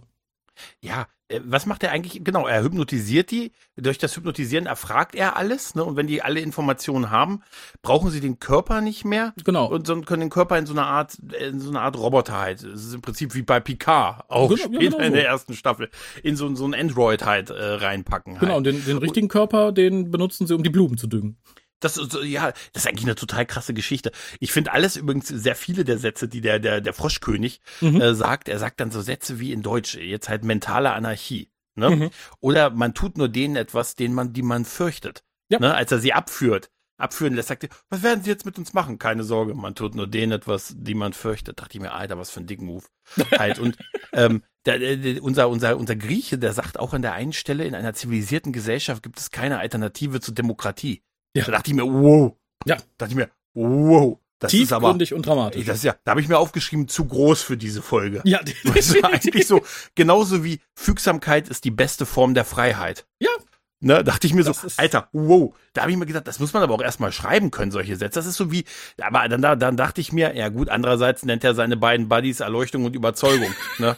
Das ist so wie wenn du deinen Sohn Adonis nennst. Also bist, der ist ja auch sein Leben lang verpflichtet, zum Sport zu gehen. das, äh, o- oder Ja. Comedy zu machen, eins von Oder beiden. Comedy zu machen. Und dann ist Adonis. Ich finde es tatsächlich, äh, da sprichst du was sehr Wahres an. Also ich finde tatsächlich, die Folge hat viele, viele Ideen und tolle Ja. Ideen, wirft die so bröckchenweise wohin und lässt sie dann liegen. Ja, so, total. Total, weil auch mit diesen, diesen Kulturen, den unterschiedlichen da, die da zusammen äh, miteinander gehen müssen, da wäre sehr, sehr viel Potenzial gewesen. Ne? Aber dafür gibt's dann wieder so eine fünfminütige Tanzszene. Mhm. Weißt du, dann dachte ich mir, die Choreografin muss sich auch gerechnet haben, offensichtlich. Ja, also die haben wahrscheinlich gesagt, so, du, du kriegst ein Fixgehalt, egal wie lange das dauert, mach mal ordentlich. Äh, Flatrate. Das, und das Flatrate Ganze tanzen. wechselte sich dann immer ab mit so Erklärszenen, wo uns dann wieder was sagt. Wir haben ja gerade erklärt bekommen, wie das hier ist mit den Robotern. Und wir bekommen als nächstes erklärt, ja, nee, der Monarch, das ist eigentlich ein Arschloch. Der will von Mhm. der Erde ja nur das Carbon und das Silikat, damit er weiter Genau. Roboter-Chips bauen kann. Ja. Und wir haben tatsächlich, weil er auch seinen Planeten so doll kaputt gemacht hat, wir haben Gift geladen. Das Ja. macht alle ganz furchtbar klein, wo ich schon dachte, was ist das denn für ein Gift, was Leute einfach schrumpfen lässt. Was auch so ein bisschen, und nach der traumatischen Erfahrung. Ja, Ne? eben. Ich dachte so, Ja, da wird sich, da so wird sich, klein mit tut. da wird sich ist das Tigen freuen. Warum nehme ich das Gift mit? Das macht unsere Gegner ganz klein. Ja, Also ist und, und vor allem später sieht man dann auch noch, das Gift kommt von, von wirklich lebendigen Fröschen offensichtlich. Also, so ein bisschen weird halt, das, ne? das ist tatsächlich ein bisschen weird. Und Mhm. vor allem, da muss ich die Folge loben, weil das ist so Alice im Wunderland weird. Das ist so, komm, gib mal die Tüte rüber, ich möchte jetzt die Beweggründe vom Monarch schreiben. Weird. ja, ja. Denn sein großer Plan ist es, diese Roboter dazu zu benutzen, schneller als das etwas zu entwickeln, was ihm dazu verhilft, schneller als das Licht zu reisen. Dadurch reist er durch die Zeit zurück zum Big Bang, weil Ja. er denkt, dort begegnet er sich selbst, denn er Ja. ist Gott. Also Entschuldigung, dass ich finde, das ist die großartigste Charakterisierung, die du für einen Bösewicht haben kannst. Ich bin Gott und ich möchte mir selber begegnen. Ja, deshalb muss ich eine Zeitmaschine erfinden, damit ich an den Anbeginn der Zeit gehen kann, wo ich mir selbst begegnen könnte. Tach, Was ich, aber das hat mich da, da, da wozu braucht Gott ein Raumschiff? Doch- Ich, ich glaube, so weit hat er auch gar nicht gedacht, aber ich finde Der sehr schön, dass es so tatsächlich groß. der Halt, Froschkönig absurd. ist. Ja, Es gibt ja Kröten, an den leckt man, um so Visionen zu kriegen. Wahrscheinlich Ich hat glaub, er einfach hat viel an dann- sich selber geleckt. nicht nur an ihm. Ich sag dir auch eins, auch an Überzeugung. Ne? Aus Überzeugung. Ja, also wie gesagt, ich, ich, ich finde es großartig, wenn wirklich jemand so denkt, das wäre vielleicht auch für moderne Serien mal wegweisend, einen solchen Bösewicht zu schaffen, der so, Nee, nee. äh, so einen Knall hat. Der wäre da eingesperrt worden, der wäre eingewiesen worden wegen dem Plan. Ja. Weißt du? Nee, also so nicht, nee, kommen Sie mal mit. Ja, ja, Gott. Mhm, Jetzt mhm. ist ja alles klar. Ich habe den Raum gefunden, wo du die Erlösung findest. Ui, ist auch alles ganz flauschig für dich. Der ist aber Nein, aber gepolstert, der das Raum. ist so, das ist so absurd sch- schräg, aber es passt halt irgendwie zu diesem Style dieser Folge, finde ich. Total. Also, Ne? Ich finde auch, diese Bedrohung baut sich ja so langsam auf, halt, dass wir erst so, eigentlich erst in der zweiten Folge so wirklich merken, dass die eine richtige Bedrohung für die sind. mhm. Weil am Anfang ist es ja so mit, oh, hallo, ich bin der Doktor, Mhm. weiß nicht warum, warum ich hier bin und so, wird schon seinen Grund haben und so, ne? Ja. mit den Koordinaten, da haben wir es nicht so und so, meine sechs, meine fünf, wo ist der Unterschied? Hallo, dürfen wir uns mal kennenlernen und so, gehen wir mal essen. Und dann baut sich das so langsam auf und das finde ich ja eigentlich, auch das finde ich ganz gut gemacht in dieser Folge. Mhm. Ja, also der Aufbau ist tatsächlich ganz gut. Wie gesagt, ein Dorn im Auge ist ein bisschen Edric, der dann ganz viel über die Time Lords und die TARDIS ausplaudert, Oh, obwohl Nissa alles- ihn warnt. da wusste ich Sachen. Der Master, er wurde der Master, habe ich mir aufgeschrieben, uh, der Master wird erwähnt. Check. Mhm. Dann hat er noch Rasilon erwähnt, ne? Mhm. ne? Und er hat gesagt, ja, und hier und die, die Zeitmaschine hier ist ja total und die TARDIS und so. Und er hat gesagt, Mensch, das ist aber eine kleine Plaudertasche. Ja, das fand ich auch enorm. Das, also man muss zur Ja. Verteidigung sagen, dass Matthew Waterhouse auch fand, dass das Kacke geschrieben war. Er sagte, so dumm kann Edric doch gar nicht sein. Ich dachte, er wäre so hypnotisiert. Ich dachte, an der Stelle wäre er schon hypnotisiert. Nein, nein, Edric ist weil- so. Ach so, ah, dann habe ich das, dann muss ich ihm Minus geben, wirklich. Weil Mhm. ich hatte das so verstanden, weil ja davor erwähnt wird, sie hypnotisieren, befragen dann und dann werfen sie quasi den Körper weg, halt, ne? Achso, ja, äh, das, oder beziehungsweise, aber dann, ich hatte verstanden, dass er hypnotisiert Ach so, gewesen nee, ist. nee, und nee, deshalb, nee. das dann, geht- okay, dann ist er einfach das, nur dumm. Sie, der, der, er ist wirklich sehr dumm. Das ist das, was sie später mit Nissa machen, dass die Froschfrau Mhm. sie dann hypnotisiert und sie bringen sie quasi im Halbschlaf Mhm. in diese andere Kammer, wo sie dann in, in, in dem transparenten Schrank steht. Ist Und super. Genau, wo dann alles ausgezuzelt wird und aber da kommt ja zum Glück der, der Doktor dazwischen. Ja, ja, er sagt, oh, da ist eine von uns, sagt er. Ja, Ui. genau. Die, ste die stehen so fünf Meter davon weg und dann das ist ja eine von uns in dem Schrank. Und dann, dann rennen sie. Ja, aber erst nach zehn Minuten oder so, ne? Ach, Ja, ja. da. Davor stehen sie erstmal, Mensch, das ist ja eine von uns. Ich habe mit dem Helm gar nicht erkannt. Ne? Muss immer so, muss immer so den unseren Helm anhalten, damit ich merke, dass das. Das, das, das fand ich tatsächlich total interessant. Und diese Szene, in der Tigen und Edric sich streiten, weil er die Schlüssel von der TARDIS haben möchte, weil er der Mhm. Meinung ist, ne, er will dem Monarch mal eine, eine schöne Rund, äh, eine, eine, eine, eine Rundreise ermöglichen. Mhm. Und sie schubst ihn dann und es wird dann gezeigt, wie er sich so am Bett stößt und den Kopf. Ich dachte, ja, jetzt ist er tot oder weil in jedem Tatort wäre das jetzt so die, der, der Todesmoment, wo man sagt, okay, Ja, ja. das war Mord im Affekt. Aber nein, Tigen ist dann verzweifelt und ähm, versucht verzweifelt die TARDIS selber zu steuern, was Mhm. ich schon irgendwie wahnsinnig finde. Und ja, währenddessen läuft dann alles auf den Klimax dieser Folge zu, weil der andere Froschmann läuft mit einer, ich habe es erst für eine Walter PKK gehalten, aber es ist Mhm. tatsächlich eine Laserwaffe, rennt runter zum Transformationsraum, erreicht alle und sagt, so, Doktor, wir köpfen dich jetzt. Das ist auch so super mit dem Schwert ansetzen hier. Das ist Ja. dann der Cliffhanger zur finalen Folge, ne? Genau. Da wie der, wie, der, wie der Doktor hier in die Knie geht, das Schwert wird schon, das Schwert wird schon rangehalten und so gesagt, hier, ne, mal sehen, wie du da rauskommst. Mehr dazu in der nächsten Folge. Der Shot auf Peter Davison war auch super. Ja. So als letztes und dann Abspann. Das äh, ist auch Sie so ein hätten Fetisch viel früher von, töten können einfach. Die ganze Zeit wäre es einfach sinnvoller gewesen. er hätte ihn erschießen können. Ende aus. Er war einfach, ja, das, das, ja gut, stimmt, das wäre noch viel einfacher gewesen. ja. Ähm, aber das war so ein kleiner Fetisch auch von Jonathan Turner, also der von da an ja alle Doctor Who-Folgen produzierte, bis zum Ende, also des siebten Doktors. Er fand es halt immer super, wenn man so im, im Cliffhanger-Moment die Angst auf, meistens auf dem Gesicht des Doktors sieht. Das nimmt später noch mehr Überhand, so beim sechsten, Mhm. siebten Doktor. Aber hier ist Peter Davison auch gut dabei, finde ich. Er ist Finde ich auch, ja. Generell finde ich, und das ist so ein kleiner Nachteil, man merkt schon, dass Peter Davison sich nicht so ganz gefunden hat, weil ich finde, der Doktor wirkt die ganze Folge über sehr ängstlich. Ja, aber ich, ja, das, ich, also ich, ich kann es ja, kann es ja nicht so vergleichen, wie er dann sonst gewesen ist, aber ich fand schon, dass ich, ich habe schon so den, so den Doktor in ihm erkannt, so wie ich ihn empfinde halt, ne? Ein bisschen, er Ja. ist schon nicht, nicht ganz so der Mann, der so nach vorne rennt und so, der auch mal sagt, ich muss auch mal drüber nachdenken. Gucken wir uns das einfach jetzt erstmal an und die Zeit nutze ich einfach mal, um drüber nachzudenken. Aber im alles in allem fand ich schon, dass er ausreichend verrückt ist, auch den Doktor irgendwie zu spielen. Ja, das Aber du hast auf schon- jeden Fall. Also ich, ich habe den schon, das in ihm erkannt halt. Ja, das, ne? also das definitiv. Schlecht spielt er nicht. Wie gesagt, er, später ist er halt immer noch der liebe Junge von nebenan, aber ist so ein bisschen, er guckt nicht mehr, als würde man ihn gleich schlagen. Er passt halt in die, in der passt, das sind ja frühe 80er, ne? Das ist halt, ne, das ist ne, Everybody's Darling. Also das Ist er nicht auch der Vater von der Frau vom, von Tennant irgendwie? Ja, ja, natürlich. Er Okay, ist, äh, also der, ist er ja der, quasi David das Tennants. Schwiegerpapa. Was der alles tut, um in diesem Fandom zu bleiben. Also, Nimm meine das ist ja Tochter, nimm meine unglaublich. Nimm meine Tochter, nimm Mach meine, dich hübsch. Mach dich hübsch. Kind, mach dich hübsch. Und vor allem ist er auch noch David Tennants Lieblingsdoktor. Ist das finde ich so? Also hat er danach gesagt, oder? ja, Genau, hat er, das Tochter hätte ich dann auch gesagt. Und Hat er Tochter, hör mal, dein gesagt. Vater ist mein Lieblingsdoktor. Ja, ja. Haben die nicht mal zusammen auch so eine kleine Episode gehabt irgendwie? Also Ja, genau. nein, nicht. Du weißt schon, nicht nein. Irgendwie so eine so eine Mini-Episode, wo die aufeinander getroffen sind. Ja, genau, wo der, der Serie? fünfte Doktor aber ganz schnell altert und äh, seinen, seinen Bierbauch hat und sagt, er passt nicht mehr ganz rein. Ja, ja, das war Oh. zu, zu Tennants Hochzeiten sozusagen. Ja, ja, ja, ja. Irgendwie so eine hier So ein Mini-Soap. Ja, ja, genau. Ja. Ja, aber wir sind zurück in Episode 4. Nissa hat die tolle Idee, so einen Roboter kurz zu schließen mit dem Stift und dem Sonic Screwdriver. Das sieht so super aus. Ja, Einfach nur so ein bisschen so, Blitze. aha, ne? das ging ja schnell. Ja, und dann wirft sie sich, dann wirft sich ja noch äh, hier Edric hier vor den Doktor, ne? Ja. Äh, weil, weil man jetzt, jetzt hat er, hat er nämlich, der hat in mich Hoffnung, weiß man nicht, wie er heißt, Überzeugung, hat Mhm. Überzeugung gemerkt, ich habe ja noch eine Pistole, Mensch, mein Gott, ich könnte doch die nutzen. Und gesagt, wenn du ihn tötest, dann helfe ich dir nicht. Was soll denn das heißen, du hilfst ihm? Was redest du? Du bist auch meine TARDIS-Crew. Ja, nee, nee, der ist total super, der Monarch. Das, wie gesagt, das fand ich eh sehr verblendet. Ja, ja, ja. Sehr Oh doktorisch fand ich super. dann die Szene, wo er die Taschen leeren muss und allen möglichen Kram rausholt. Ich habe mit so einem Gummihuhn gerechnet, weißt du, das wäre noch geil gewesen. Da, das wäre zu sehr Tom Baker gewesen, glaube ich. Ich fand Ja. diesmal die andere Seite sehr lustig. Die fragt, was ist das? Das ist eine Schnur. Was ist Ja. das? Und das fand ich tatsächlich ganz lustig, als er sagte, das ist ein Cricketball. Ich habe mal einen ganz guten Chinaman geworfen. Und es hat mich sehr gewundert, dass es im Deutschen auch bei Chinaman geblieben ist. Weil Cricket kennt hier kein Aas, geschweige denn, was ein Chinaman ist. Und tatsächlich gibt es diesen Begriff auch seit 2018 nicht mehr. Das war, ich glaube, der wurde 1930 eingeführt. Mhm, okay. Und 2018, weil man darf sowas ja nicht mehr sagen, wurde das dann halt fallen gelassen als Begriff. Das ist halt ein unorthodox gedreht geworfener linksärmiger Wurf. Okay. Heißt jetzt Left Arm Unorthodox Spin. Und wie gesagt, das wurde 2018 offiziell geändert. Und ich hatte erst gedacht, okay, machen die irgendeinen anderen Chinamann-Gag im Deutschen, aber nein, sie haben es einfach so gelassen. Super fand ich, wo sie, wo sie dann den Scheißschraubenzieher abgeben sollte. Mhm. Und äh, zu Überzeugung, so geil in Deutsch zu sagen, sie gibt den Scheißschraubenzieher ab und den Stift, den sie vorher bekommen hat, um das Bild zu malen. Und dann sagt er, den Stift kannst du behalten.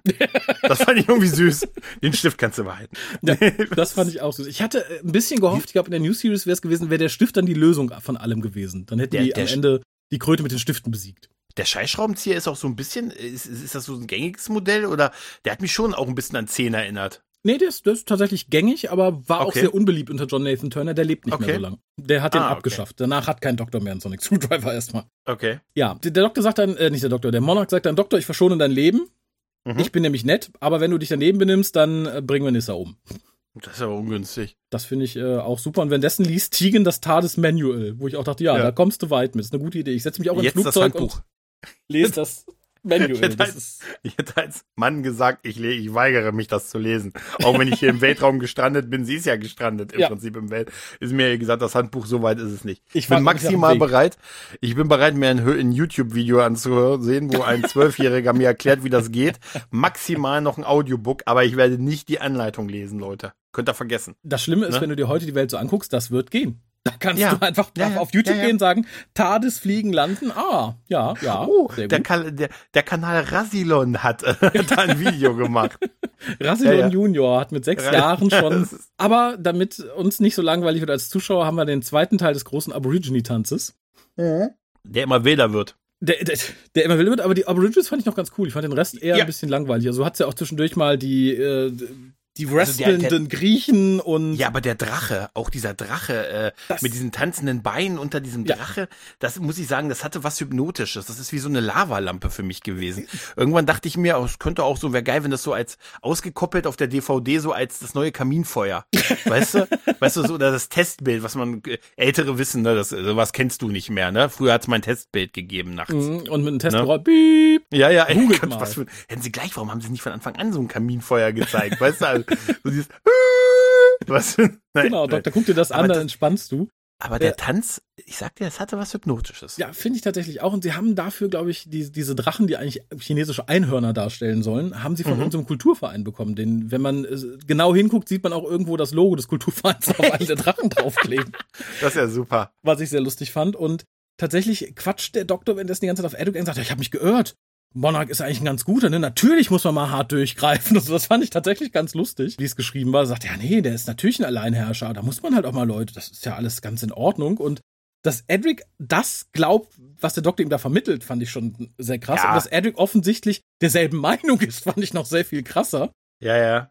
Aber äh, natürlich gehen wir dann zu dem großen Partyraum und da ist es so laut, da kann der Monarch nicht hören, dass der gute Doktor und Edric dann wirklich zusammenfallen und sagt, hör mal, du hast so einen Arsch auf. Das Er hat ja aber recht. Er hat aber total recht. Damit, Ja. dass er ihn zusammenfaltet. ja, natürlich. Ist es nicht auch das, wo er das mit, wo er den Hut an die Kamera hängt? Ja, genau. Ne? Ja, und dann, genau, er kann ja dann später, die, oder davor ist ja auch die Szene, wo er die Kameras immer mit dem, mit dem drehen, ne? Also Ja. er lässt ja mit dem Schallschraubenzieher ähm, immer, ne? Mit dem Sonic Screwdriver immer diese Kameraaugen rotieren und so. Aber das, ich fand's witzig, wo er auf diese Kamera zugeht und du einfach siehst, wer den Hut dran hängt, weißt Ja, du, weil es so minimalistisch ist halt irgendwie, ne? Ja, weil er den Hut auch so schön gefaltet in der Tasche hatte, das fand ich Ja, ganz nett. ja, ja, ja, ja, ja, ja. Immer einen Hut aufhaben bei sowas oder dabei haben. Ja, und der Doktor schafft es dann aber ganz schnell, Edric zu überzeugen. Tegan verzweifelt, wenn das immer mehr in der TARDIS tritt, auf das, äh, auf das, auf, auf, auf, auf die Anleitung ein, indem sie drauf rumläuft. Mhm. Und dann begeht so die Überzeugungstour. Der Doktor überzeugt nächstes Lin Fu, Utu ihm zu helfen und sagt so, hör mal, hier, das, du musst uns doch helfen, ihr seid doch ein ehrenvolles und bla und Ja, ist ein bisschen schnell alles, ne? Was jetzt passiert. dann ne? geht's hoppla hopp. Dann hast Ja, du, wie gesagt, ja. diese, die griechischen Wrestler, die ich einfach ganz, ganz großartig finde. toll. Ja, ja. Und was ich dann gut fand, weil man so zumindest so dem, dem Ganzen ein bisschen Sinnhaftigkeit im Skript verliehen hat, dass der Doktor und Co. sich unter diesem chinesischen Einhorn verstecken, um da rauszukommen. Das Mhm. fand ich irgendwie noch ganz nett, dass man das irgendwie hat nutzen können, was da passiert. Also Mhm. ne, im Zweifelsfall hätte man sich später gegen die Frösche mit dem Didgeridoo wehren können, das wäre so eine andere Waffe, aber so ist es schön und ruhig und wir sehen tatsächlich endlich einen vernünftigen Raumanzug. Nicht nur diese doofen Helme ohne Visier, sondern Edric bekommt einen richtigen Raumanzug, weil jetzt gesagt wird, so, wir können geil. Tigen da draußen nicht lassen, wir brauchen auch die TARDIS, also Tigen hätten wir Mhm. draußen lassen können, aber wir brauchen die TARDIS. Und der Doktor hat gesagt, er kann nur sechs Minuten im Weltraum überleben. Bei der Kälte. Das Er hat das ja auch nur kann den kleinen Helm. Er hat ja auch nur diesen, ne? Genau, Doch, da, wohl doch, nee, er hat den Helm auf, ne? Genau. Er ich gedacht, warum hat er denn nicht den Raumanzug genommen? Weil er irgendjemand brauchte, der ihn dann zurückzieht. Und er hat sich selber zurückziehen können, ne? Das ist ja ist eine gute Ja, Frage. ja, ja, ja, gut, ja, eigentlich hätte der doch, eigentlich hätte ich doch den, der, der, der rübergeht. Weil der Plan ist ja der, dass er sich mit diesem Seil da festbindet, dann äh, einen kleinen Lauf macht äh, und dann hofft von der Schwerkraft nach drüben Mhm. auf der rüber ge, also geschoben zu werden. Und was das Geile ist, dass es nicht funktioniert. Ja. Dass es nicht reicht und er sich erstmal zurückziehen muss. Währenddessen kommt ja schon Überzeugung, muss dann überzeugt werden, das nicht mehr zu machen. Mhm. Also findet so ein geiler Kampf statt, weißt du, mit Laser auswählen, mit dann überwältigen und ihm so die Platine vorne rausreißen. Also da Aber ich muss ich find's- sagen, die Szene fand ich war sehr gut gemeint, Ja. aber irgendwie schwierig umgesetzt. Also ich glaube, dafür musstest du auch Edric den, den Anzug verpassen, weil wenn jetzt nur der Doktor mit Anzug rausgegangen wäre, dann hätte es sich erledigt, dann wäre der weg. Dann Nee, ich hätte dachte- sich dieses ganze Szene erledigt und Ja. die, die Frosch hätten gewonnen. Ich hätte aber auch gedacht, da habe ich bei also aus, aus Sicht des Froschkönig gedacht, ja, Überzeugung hätte ich vielleicht, die ist nicht gerade der cleverste, hätte ich vielleicht Erleuchtung schicken sollen zu Beginn. Ne? Die schickt er dann ja danach. Ja, geht alle einzeln. Geht alle einzeln, das ist immer viel besser als als Gruppe halt, ne? Fand ich auch Weißt ganz, du? ganz großartig. Vor allem fand ich gut, wie nonchalant der Doktor erstmal den ersten außer Kraft setzt, ihm seinen, seinen, seinen Chip nimmt, wo sein, Ja. wo sein Leben drauf ist, einfach rauswirft und Edric macht später genau das Gleiche. Ja. Und tatsächlich finde ich die Szene aber ganz cool. Das ist für mich so eine der ikonischen Peter Davison-Momente, wo er dann später draußen steht, nicht mehr weiter kann, weil äh, sie ihn losgebunden hat. Er kann halt nicht mehr zurück und dann wirft er halt seinen Cricketball um damit zur Tades zu kommen. Ich, das, ich erst, ich weiß nicht warum, ich habe erst gedacht, jetzt kommt so ein Jojo, weißt du? Mit dem Seil zieht er sich wieder ran, aber das ist geil. Er wirft den Cricketball gegen die Schiffsaußenwand, die der prallt zurück, äh, haut ihn quasi an und das gibt ihm den Schwung, den er braucht, um Mhm. bis zur Tades zu kommen, klammert sich dann an selbige und wir sehen, wie er wirklich an dem Ding so dran geklebt dran steht, er den Schlüssel nimmt und aufschließt. Mhm. Und wo ist das Fingerschnipsen hin? Ich dachte, das Fingerschnipsen ist irgendwie aus der Klassikserie gewesen. Nee, das hat David Ist das Tennant wirklich eingeführt. nicht aus der. Echt? Ja, ja. Das, Na gut, äh, das wäre im Weltraum wahrscheinlich, es ist wahrscheinlich auch das Geräusch und das hast du da, naja. da, das wäre ein schöner Tod für den sechsten Aber Doktor. Nur noch eine Minute kann er leben, versucht die Tades aufzuschnippen, aber man hört nichts. Aber konnte, äh, konnte Clara nicht auch schnipsen, obwohl sie Handschuhe anhatte? Aber das ist doch eine andere. Das Ja. ist, äh, das ist Aber sehr im ambivalent irgendwie. Ja, im Weltraum nicht. Im Weltraum nicht. Nee, auf jeden Fall kommt er da rein und ich fand auch diese Szene, ich, hab, ich fand die irgendwie geil. Wirklich auch mit dem Ball und äh, Mhm. das ist einfach so herrlich absurd halt, ne? Was, was ich so absurd fand, war tatsächlich, ich hätte, glaube ich, als erstes Team geohrfeigt, weil wenn die die Füße stillgehalten hätte, hätte man sich die Hälfte von der letzten Folge sparen können, man einfach hätte zur Tades gehen können. Man hätte die Ja. nicht retten müssen. Ja, es war total sinnlos, was sie gemacht hat. Ne? Total. Er sagt auch, warte kurz, kurz, warte nicht, jetzt nicht stören, ich muss mich konzentrieren. Und dann schafft es tatsächlich, zielgenau irgendwo zu landen. Also er schafft es nicht, um sie nach Hause zu retten oder so, gar nichts, nein. Aber jetzt, wo sie nur auf das Raumschiff müssen, da schafft es dann tatsächlich. Und dann kommt so eine Szene, da habe ich mich ein bisschen fremdgeschämt. Mhm. Denn Monarch stellt Sauer, den Sauerstoff ab und der Doktor fragt, haben wir denn noch einen Helm? Und äh, ich glaube, Li Lung Fui Pui sagt dann, ja, ne, wir haben noch einen, den muss ich aber noch zusammenbauen. Der Doktor sagt dann, kein Problem, ich begebe mich in eine Trance, da brauche ich nicht so viel Sauerstoff. Und dann hast geil. du, dann hast du wirklich so anderthalb Minuten Peter Davison bei der Geburt seines ersten Kindes. das ist total super. Hui. Das ist total super. Das ist so ein bisschen Zeitziehen. Man merkt schon, dass da eigentlich von der Story her hätte man das auch so in zwei oder drei Folgen erzählen können halt, ne? Ja, ja, auf jeden Fall. Aber das, äh, man musste ja irgendwie für die BBC viermal 25 Minuten voll kriegen. Und ja, dann geht's aber wiederum sehr schnell, weil dann, als der Doktor mit seinem Helm versorgt ist, will der Monarch sie alle platt machen, als sie auf dem Weg zur Tades sind und wird dafür von seinem eigenen Gift, also von dem Froschgift, geschrumpft. Das einfach da war irgendwie, ne? Ja, die haben das ja irgendwie aus dem Ding, wo das gelagert wurde, mitgenommen. Also man sieht ja in einer Szene irgendwann die Frösche, die das herstellen und dann nehmen die ja die Flasche mit. Ich habe gelesen, es war auch ursprünglich nicht geplant, dass der Doktor das auf ihn wirft. Nee. Ne? Er wirft das ja aktiv auf ihn, das sollte irgendwie anders laufen. Ja, es Ja? wurde überlegt, ob Edric vielleicht das Ding auf ihn wirft, um so Ja. quasi Ja, seinen dann- Fehler wieder wegzumachen. Dann lässt es, dann lässt es den, den Hauptdarsteller machen.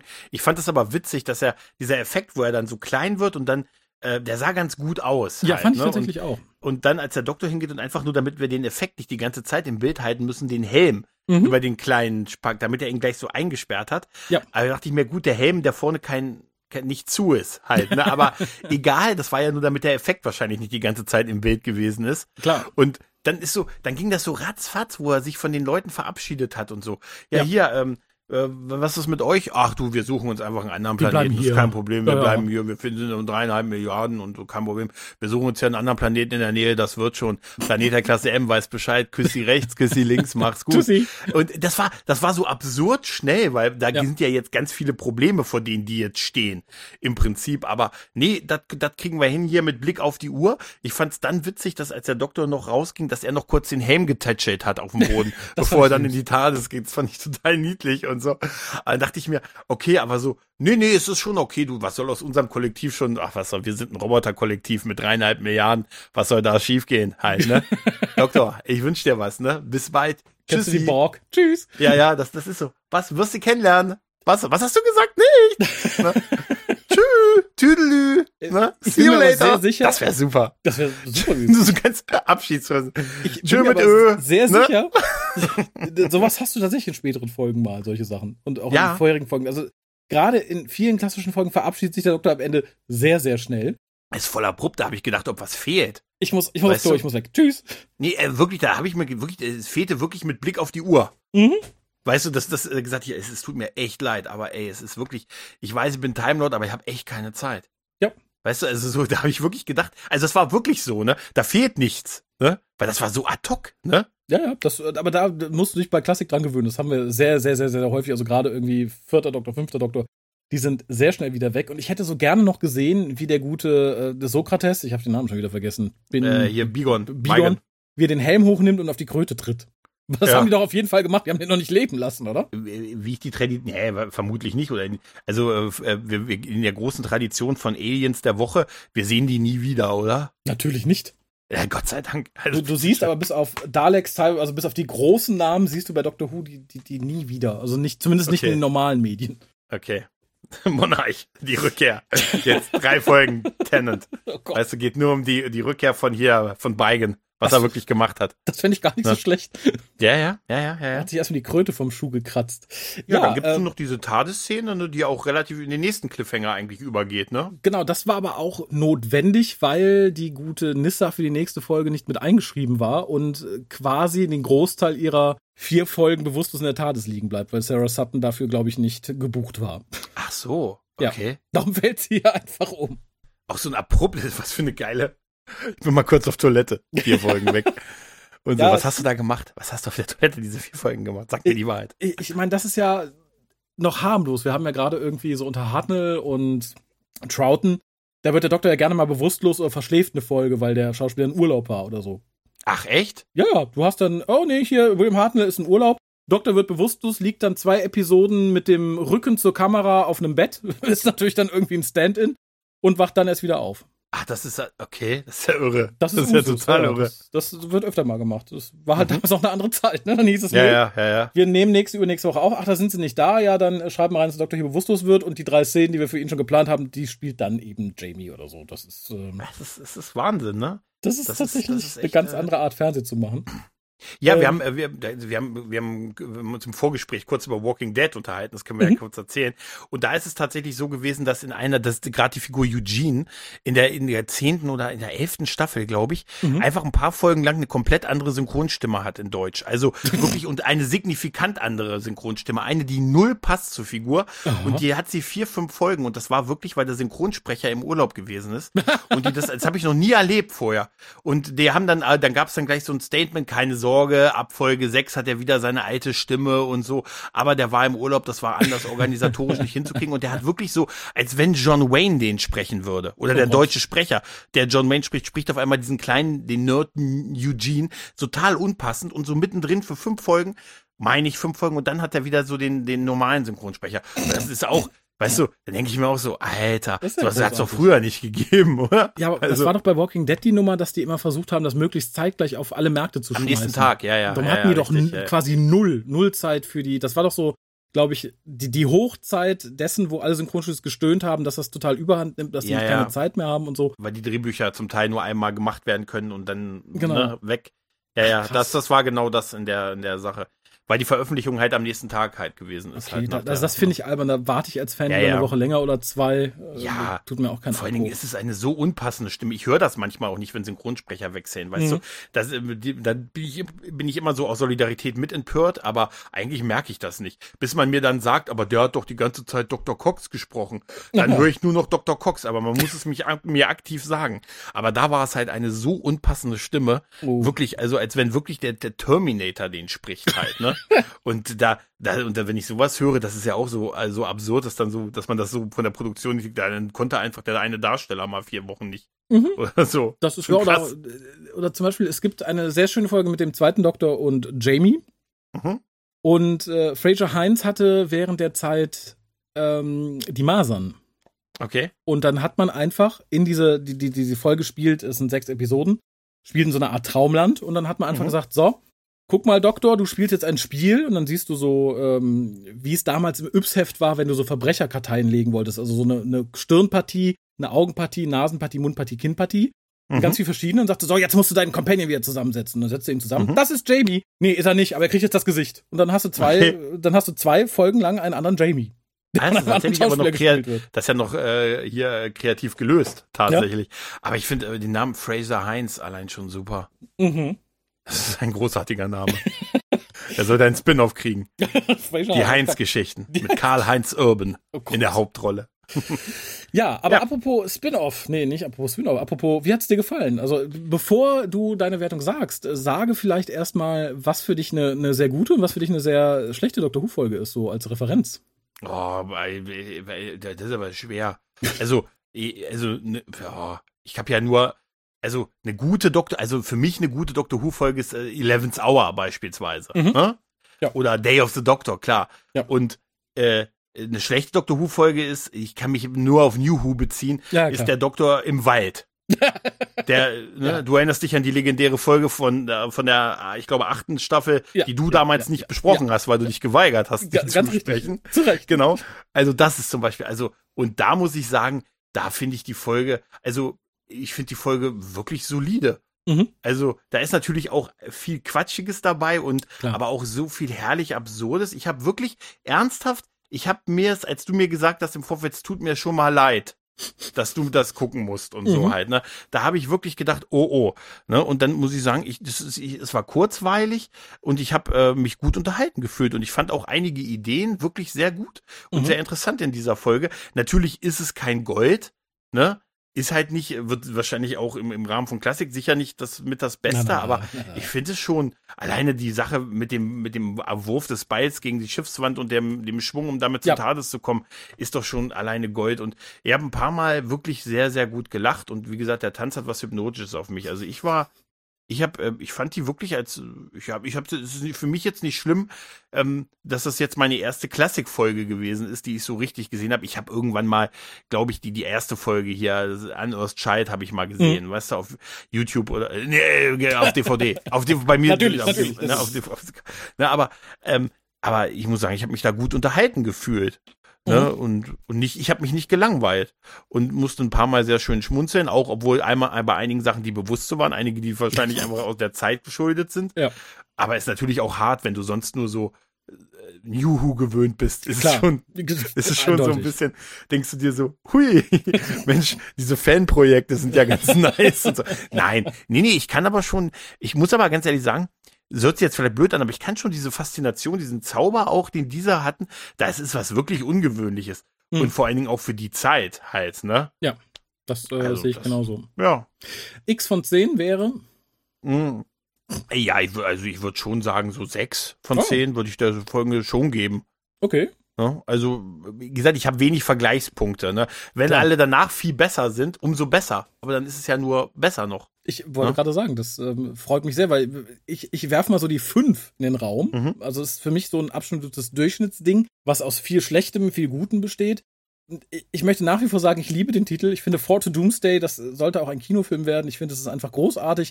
Wird dem Peter Davison Doktor nicht so ganz gerecht, beziehungsweise umgekehrt. Es sollte eher ein harter, böser Doktor sein, der sagt Fort to Doomsday. Er selbst ist in der Folge so ein bisschen wackelig. Also man Mhm. merkt schon, dass es so sein, sein erstes Mal ist, dass er da quasi die, die Bretter der TARDIS betritt. Ich finde, es gibt unheimlich gute Ideen, die aber unheimlich oft einfach liegen gelassen werden. Also du hast ja so ein paar vorhin da genannt, wo ich dachte, ja, das ist aber tiefgründig. Macht was Mhm. damit. Nö, gehen dann einfach weiter, da hat man es einfach irgendwie in den Raum gestellt. Ich finde, Edric verhält sich außergewöhnlich dämlich, was nicht unbedingt dazu führt, dass ich seine Figur mag. Also das ne, kann man niemandem verübeln. Er war halt mit einer der unbeliebtesten Companion, wird es, glaube ich, auch immer bleiben. Wie lange war der denn, der Companion? Ich glaube noch, äh, der war eine Staffel Tom Baker und äh, zwei Peter Davison, glaube ich, oder eine. Peter Naja, Davison. immerhin, also drei Staffeln, das ist ja schon nicht wenig, ne? Ja, aber er ist einer der wenigen Companions, der stirbt. Okay, ja, das habe ich gesehen. Status, ich habe es aufgerufen, hier, hier, Edric, da stand ich tot. Und darunter stand nur Gott sei Dank. Nein, ist- nein. Da, doch, aber das haben viele, glaube ich, damals gedacht. Das war ein sehr befriedigender Tod, Okay. zumal er selbst schuld ist. Mhm. Und äh, ja, ich finde die Sets nach wie vor schön und gut für die Zeit. Die sehen wirklich gut aus. Es macht mir Freude. Es ist mir ein bisschen zu viel Kulturfernsehen mit den Aborigines und den Maya und den Griechen, die da irgendwie in, in, in bester, kennst du noch das Schulfernsehen aus unserer Jugend? Ja, ja, ja, ja, ja. Daran erinnert es ja, ja. mich so ein bisschen. So. Das sind so, ne, hier tanzen jetzt die Maya, guckt es euch an, das sind die Aborigines, wobei ich die Aborigines ziemlich cool fand tatsächlich. Ja, Das definitiv. Aber ich fand auch die, die beiden Schwertkämpfer hier, fand ich, das fand ich auch irgendwie, das, weil das ja auch wie so ein Tanz choreografiert Ja. gewesen ist und so. Das war schon, das hat wie gesagt was Beruhigendes, die da so rumspringen zu sehen halt, ne? Und wo die alle dann auf der Tanzfläche sind halt, Das ne? große Finale, das Da- fand ich eh großartig. Da muss die, da, da habe ich, da habe ich ernsthaft, um einen anderen Podcast zu, da habe ich schon den Tanz der Freude gespürt, so ein bisschen, weißt du? Ne? das, das stimmt tatsächlich. Das äh, fand ich irgendwie, das war wie bei so einem, da hätten wir auch die Musical-Folge draus machen können. Wo am Ja. Ende dann alle auf die Bühne springen, alle mitsingen oder so. Aber es war schon Sci-Fi, das Ganze, weißt du, mit auf dem Raumschiff, mit den Ja. ganzen, mit diesen Alien-Chat. Man sieht auch, dass die Sets durchaus auch wahrscheinlich schon vorher existierten, weil die waren schon, zum Teil waren die echt hochwertig und so halt, ne? Und äh, ich finde schon, das ist, also ich, ich habe mir das wirklich viel, viel schlimmer vorgestellt, ehrlich gesagt. Ja, also tatsächlich wird es irgendwann auch nochmal schlimmer, aber das ist wirklich gutes Mittelfeld. Also ich glaube tatsächlich, dass du diese ganzen Wände, die wir da sehen, die ja relativ detailliert sind, die wurden extra dafür gemacht. Also ich hatte mhm. nämlich beim Making-of nochmal gesehen, dass es so Vakuumpressplatten sind, die man dann einfach irgendwie angemalt hatte. Und das okay. fand ich tatsächlich ganz beeindruckend. Und ich bin mir nicht so ganz sicher, weil das ist so eine Frage, die habe ich mich so im Nachhinein gestellt finde ich es gut, dass man gesagt hat, so, ähm, wir senden das als zweite Folge. Das war halt produktionstechnisch bedingt, das war noch nicht mal unbedingt kalkuliert.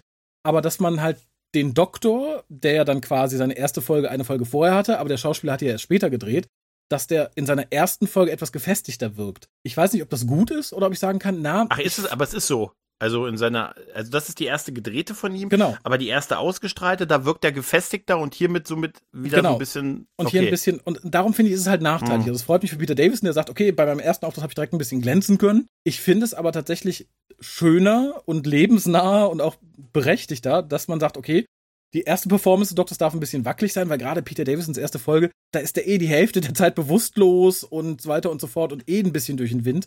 Das hätte, mhm. glaube ich, auch besser gepasst zu sagen, okay, dann findet der Schauspieler in seine Rolle und die Rolle findet zu sich selbst. Das wäre ganz okay gewesen. Also ich hätte diesen Vorsprung nicht unbedingt gebraucht. Ich fand es früher immer ganz klug. Jetzt finde ich es tatsächlich ein bisschen verschenkt. Also ich finde, das muss man nicht machen, weil wir mittlerweile gewohnt sind, dass der Doktor am Anfang nach einer Generation eh immer so ein bisschen durch den, durch den Wind ist. Hm. Das habe sogar ich gelernt. Ja. Ich denke, da war, war da nicht Tennant in seiner ersten Folge. Ja. War doch die Christmas-Folge, die Chris, äh, Christmas Invasion war das, glaube ich, ne? Da genau. war er doch auch erst die letzten 15 Minuten auf dem Bein. Ja, Davor genau. haben sie ihn doch rumgeschleppt und irgendwie an Weihnachtsbäumen versteckt oder so, wenn ich das noch richtig im Kopf habe. Ja, und sich gefragt, ob ja. er mehr, nicht nur zwei Herzen, sondern auch zwei andere Dinge hat. Also. Hm. Ja, das sind die großen Fragen, die, ne? Das ist, eben. Na, insofern, ich, ich twitter mal ganz kurz äh, RTD an und frage mal nach, wie. wie viele Penisse hat der Doktor? Damit haben wir noch nie schlechte Erfahrungen gemacht. naja, lass den noch ein bisschen leben.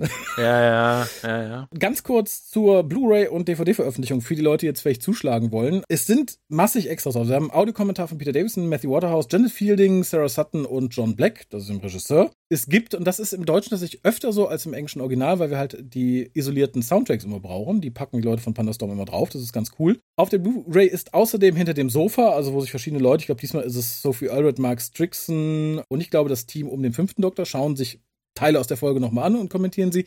Wir haben geil. Tage des Zorns. Das ist ein Making-of, glaube ich, auch von über einer halben Stunde. Wir haben über eine Stunde Studioaufnahmen. Die, die habe ich mir nicht angetan, tatsächlich. Du hast wirklich eine Stunde unkommentierte Studioaufnahmen. Wir haben Trailer, wir haben ein langes Interview mit äh, Stratford Johns, also dem, dem Oberkröterich äh, auf der DVD haben wir außerdem dann noch irgendwie auch die Studioaufnahmen, die Highlights davon. Wir haben die Theme-Musik, die extra damals für das DVD-Release ja in 5 zu 1 gemischt wurde neu. Bildergalerie, äh, PDFs und Kram. Also, wenn ihr sie irgendwo, nicht wie Gregor vielleicht irgendwie gewinnt, sondern irgendwo seht und sagt, ach, das will ich mal wagen, es lohnt sich auf jeden Fall. Also, ihr habt damit nicht nur 100 Minuten Spaß, weil ihr die Folge anguckt, ihr habt darüber hinaus auch noch mal locker zwei, drei Stunden Spaß, äh, wenn ihr euch die anderen Sachen anguckt. Und die sind, bis auf die Studioaufnahmen, vielleicht irgendwie ganz cool zum Teil. Also da muss man wirklich Pandastorm wirklich echt loben. Das ist wirklich bemerkenswert, was die da noch draufgepackt haben. Als ich nur diese beiden, auf der einen Disc habe ich ja die Folgen, auf der anderen ist da diese, Spe diese Specials drauf. Mhm. Also das ist wirklich echt für so eine, für so eine Folge ist das schon bemerkenswert viel Bonusmaterial. Ja. Das ist man gar nicht mehr gewohnt heutzutage. Ja, weißt du? ist ja in Zeiten von Streaming ist es ja auch tot. Das ja, habe ich letztens noch in irgendeinem anderen Podcast gehört, dass die auch sagt, nee, sie haben sich die Sachen nie so angeguckt, sind ganz froh, dass jetzt beim Streaming das alles wegfällt. Ich finde es ein bisschen schade. Also ich habe tatsächlich, ja. ich glaube mit Ausnahme vom Herrn der Ringe, von fast allen DVDs, die ich mir gekauft habe, habe ich mir immer mit großem Vergnügen im Laufe der nächsten Tage danach auch immer noch irgendwie die Extras angeguckt. Ich werde nie vergessen, die, der 8 Stunden Marathon an Bonusmaterial für Star Wars Episode 1. acht Stunden, alleine eineinhalb Stunden, wie sie das Podrennen animiert haben. Oh Gott, ne? ja, aber das ist halt, das ist halt ein Stück irgendwie, was, was mir fehlt, so in Zeiten von Streaming oder so. Mir ist das aber letztens aufgefallen bei Disney Plus zum Beispiel, mhm. dass da bei Filmen, da gibt's noch bei Filmen, ja. wenn, und da gibt's noch diesen Reiter Extras. Ja. Da habe ich zum ersten Mal so drauf geguckt und da waren tatsächlich Sachen wie Audiokommentar, Making of, äh, irgendwie so Special-Sachen noch drin äh, bei, bei einzelnen Filmen. Ja. Und das war mir gar nicht bewusst, ehrlich gesagt, dass das zum Teil auch noch da ist. Ist, ist halt auch, auch bei Streaming tatsächlich, glaube ich. Und ich glaube auch nur nicht, bei Disney Plus ist, glaub, ja, es war, glaube ich, Marvel. Es war irgendein Marvel-Film auf jeden Fall. Mhm. Und da dachte ich mir, oh, das ist ja krass. wenn es jetzt nicht, ne, das wird, ne, wenn es jetzt nicht, wenn, wenn's, wenn Ant-Man nicht so doof gewesen wäre, hätte ich da mal reingekommen. Der neue. Ne? Ja, aber selbst ah. bei, äh, was haben wir im Weihnachten, die Muppets Weihnachtsgeschichte war es ja auch so, da ist zumindest ist extra bei die Deleted Scene und der Deleted Song und ein Trailer. Und mhm. das fand ich irgendwie noch ganz fair. Also das tut man bei ja. Netflix und Amazon ja vergebens. Aber wie gesagt, wenn ihr euch mehr als irgendwie eine schöne Dr. Who-Folge angucken wollt, dann sagt, okay, da habe ich vielleicht auch noch ein paar, paar Wochen länger von. Ich habe letztens noch mit jemandem gesprochen, der auch schon Ewigkeiten Dr. Who guckt und ewig die DVDs gesammelt hat. Und der hat vor zwei Jahren irgendwann nochmal angefangen und gesagt, so, ich gucke mir jetzt jede Folge nochmal an. Ich kenne die schon in- und auswendig, aber ich gucke mir jetzt alle Extras an und gucke mir die Folgen dann nochmal mit dem Audiokommentar an, weil jede Folge hat ja mhm. einen Audiokommentar. Und der ist eigentlich ganz happy damit. Also im Endeffekt hat er jetzt äh, die ganze Dr. Who-Reise nochmal vor sich, nur kommentiert. Ich mag auch Audiokommentare. Also ich ja. finde, das, das ist echt, da sind manchmal echte Perlen dabei. Ja, das auf jeden ja. Fall. Und hier hat man zum Glück, muss ich dazu sagen, also ich, am Anfang fand ich es immer komisch, aber es ist, glaube ich, dann sehr, sehr wichtig. Man hat irgendwann, als man die DVDs gemacht hat, damit angefangen, gerade bei älteren Folgen, wenn dann da die Schauspieler sitzen, die vor 70 Jahren mal Dr. Who aufgenommen haben. Ich kann mich nicht erinnern, was da gewesen ist. Ja, genau, die setzen halt dann immer einen Moderator aus. Meistens ist es Toby Haddock dazu, der, die, der so ein bisschen aus ihnen rauskitzelt und sie fragt, das macht schon Sinn, dass du da nicht einen 90-Jährigen hast, der sagt, don't remember, no, no, no, no, no, I don't remember. No. Bin bis heute nicht bezahlt worden für diese Folge. Und ich werde jetzt juristisch gegen alle Beteiligten vorgehen. Sie haben mir gesagt, äh, Sie haben mir gesagt, äh, bei der Bezahlung erst, wenn sie tot sind. Und jetzt sind sie tot. Jetzt genau. will ich mein Geld. Ze zeig mir den Abspann, ich will mir alle Namen ja, aber, notieren. Aber guck mal, überleg, also ich weiß manchmal nicht, was ich gestern gegessen habe und so, weißt ja. du? Ich meine, wenn man überlegt mal, wenn man dich jetzt fragen würde, was so 1982, wie das gewesen ist, dann zu, ne, ne Super. du wahrscheinlich auch sagen, ja, also ich kann mich erinnern, es war ein lauer Sommertag. Mhm. mehr weiß ich nicht, war schön. Mehr, mehr weiß ich nicht. Mehr ja, weiß ich insofern, nicht. Ähm, gut, ja. für alle, die Interesse haben, haut da mal, äh, schaut da mal drauf, haut, haut, haut draufhauen könnt ihr auch. Äh, ich bedanke mich auf jeden Fall bei dir. Ich, äh, yes. Es freut mich vor allem, dass es keine, kein Totalausfall war, sondern dass du ein bisschen Freude hattest. Mhm. Ja. Und ja, allen anderen kann ich nur empfehlen, greift mal zu, wenn ihr noch keinen Klassikkontakt hattet. Wenn Gregor 4 vor 12 gut und unterhaltsam fandet, dann könnt ihr, glaube ich, so aus dem Stegreif schlecht einen Fehlgriff tun.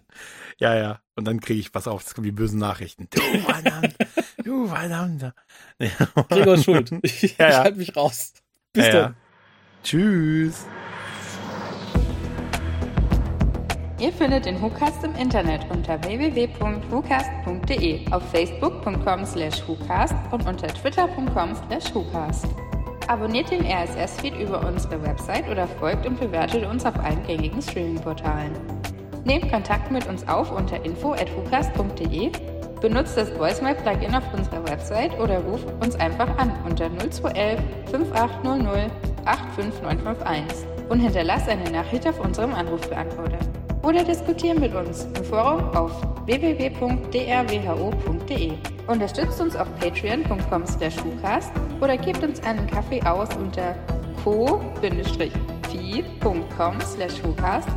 und schickt Geschenke, Briefe und Postkarten an die Adressen auf unserer Website.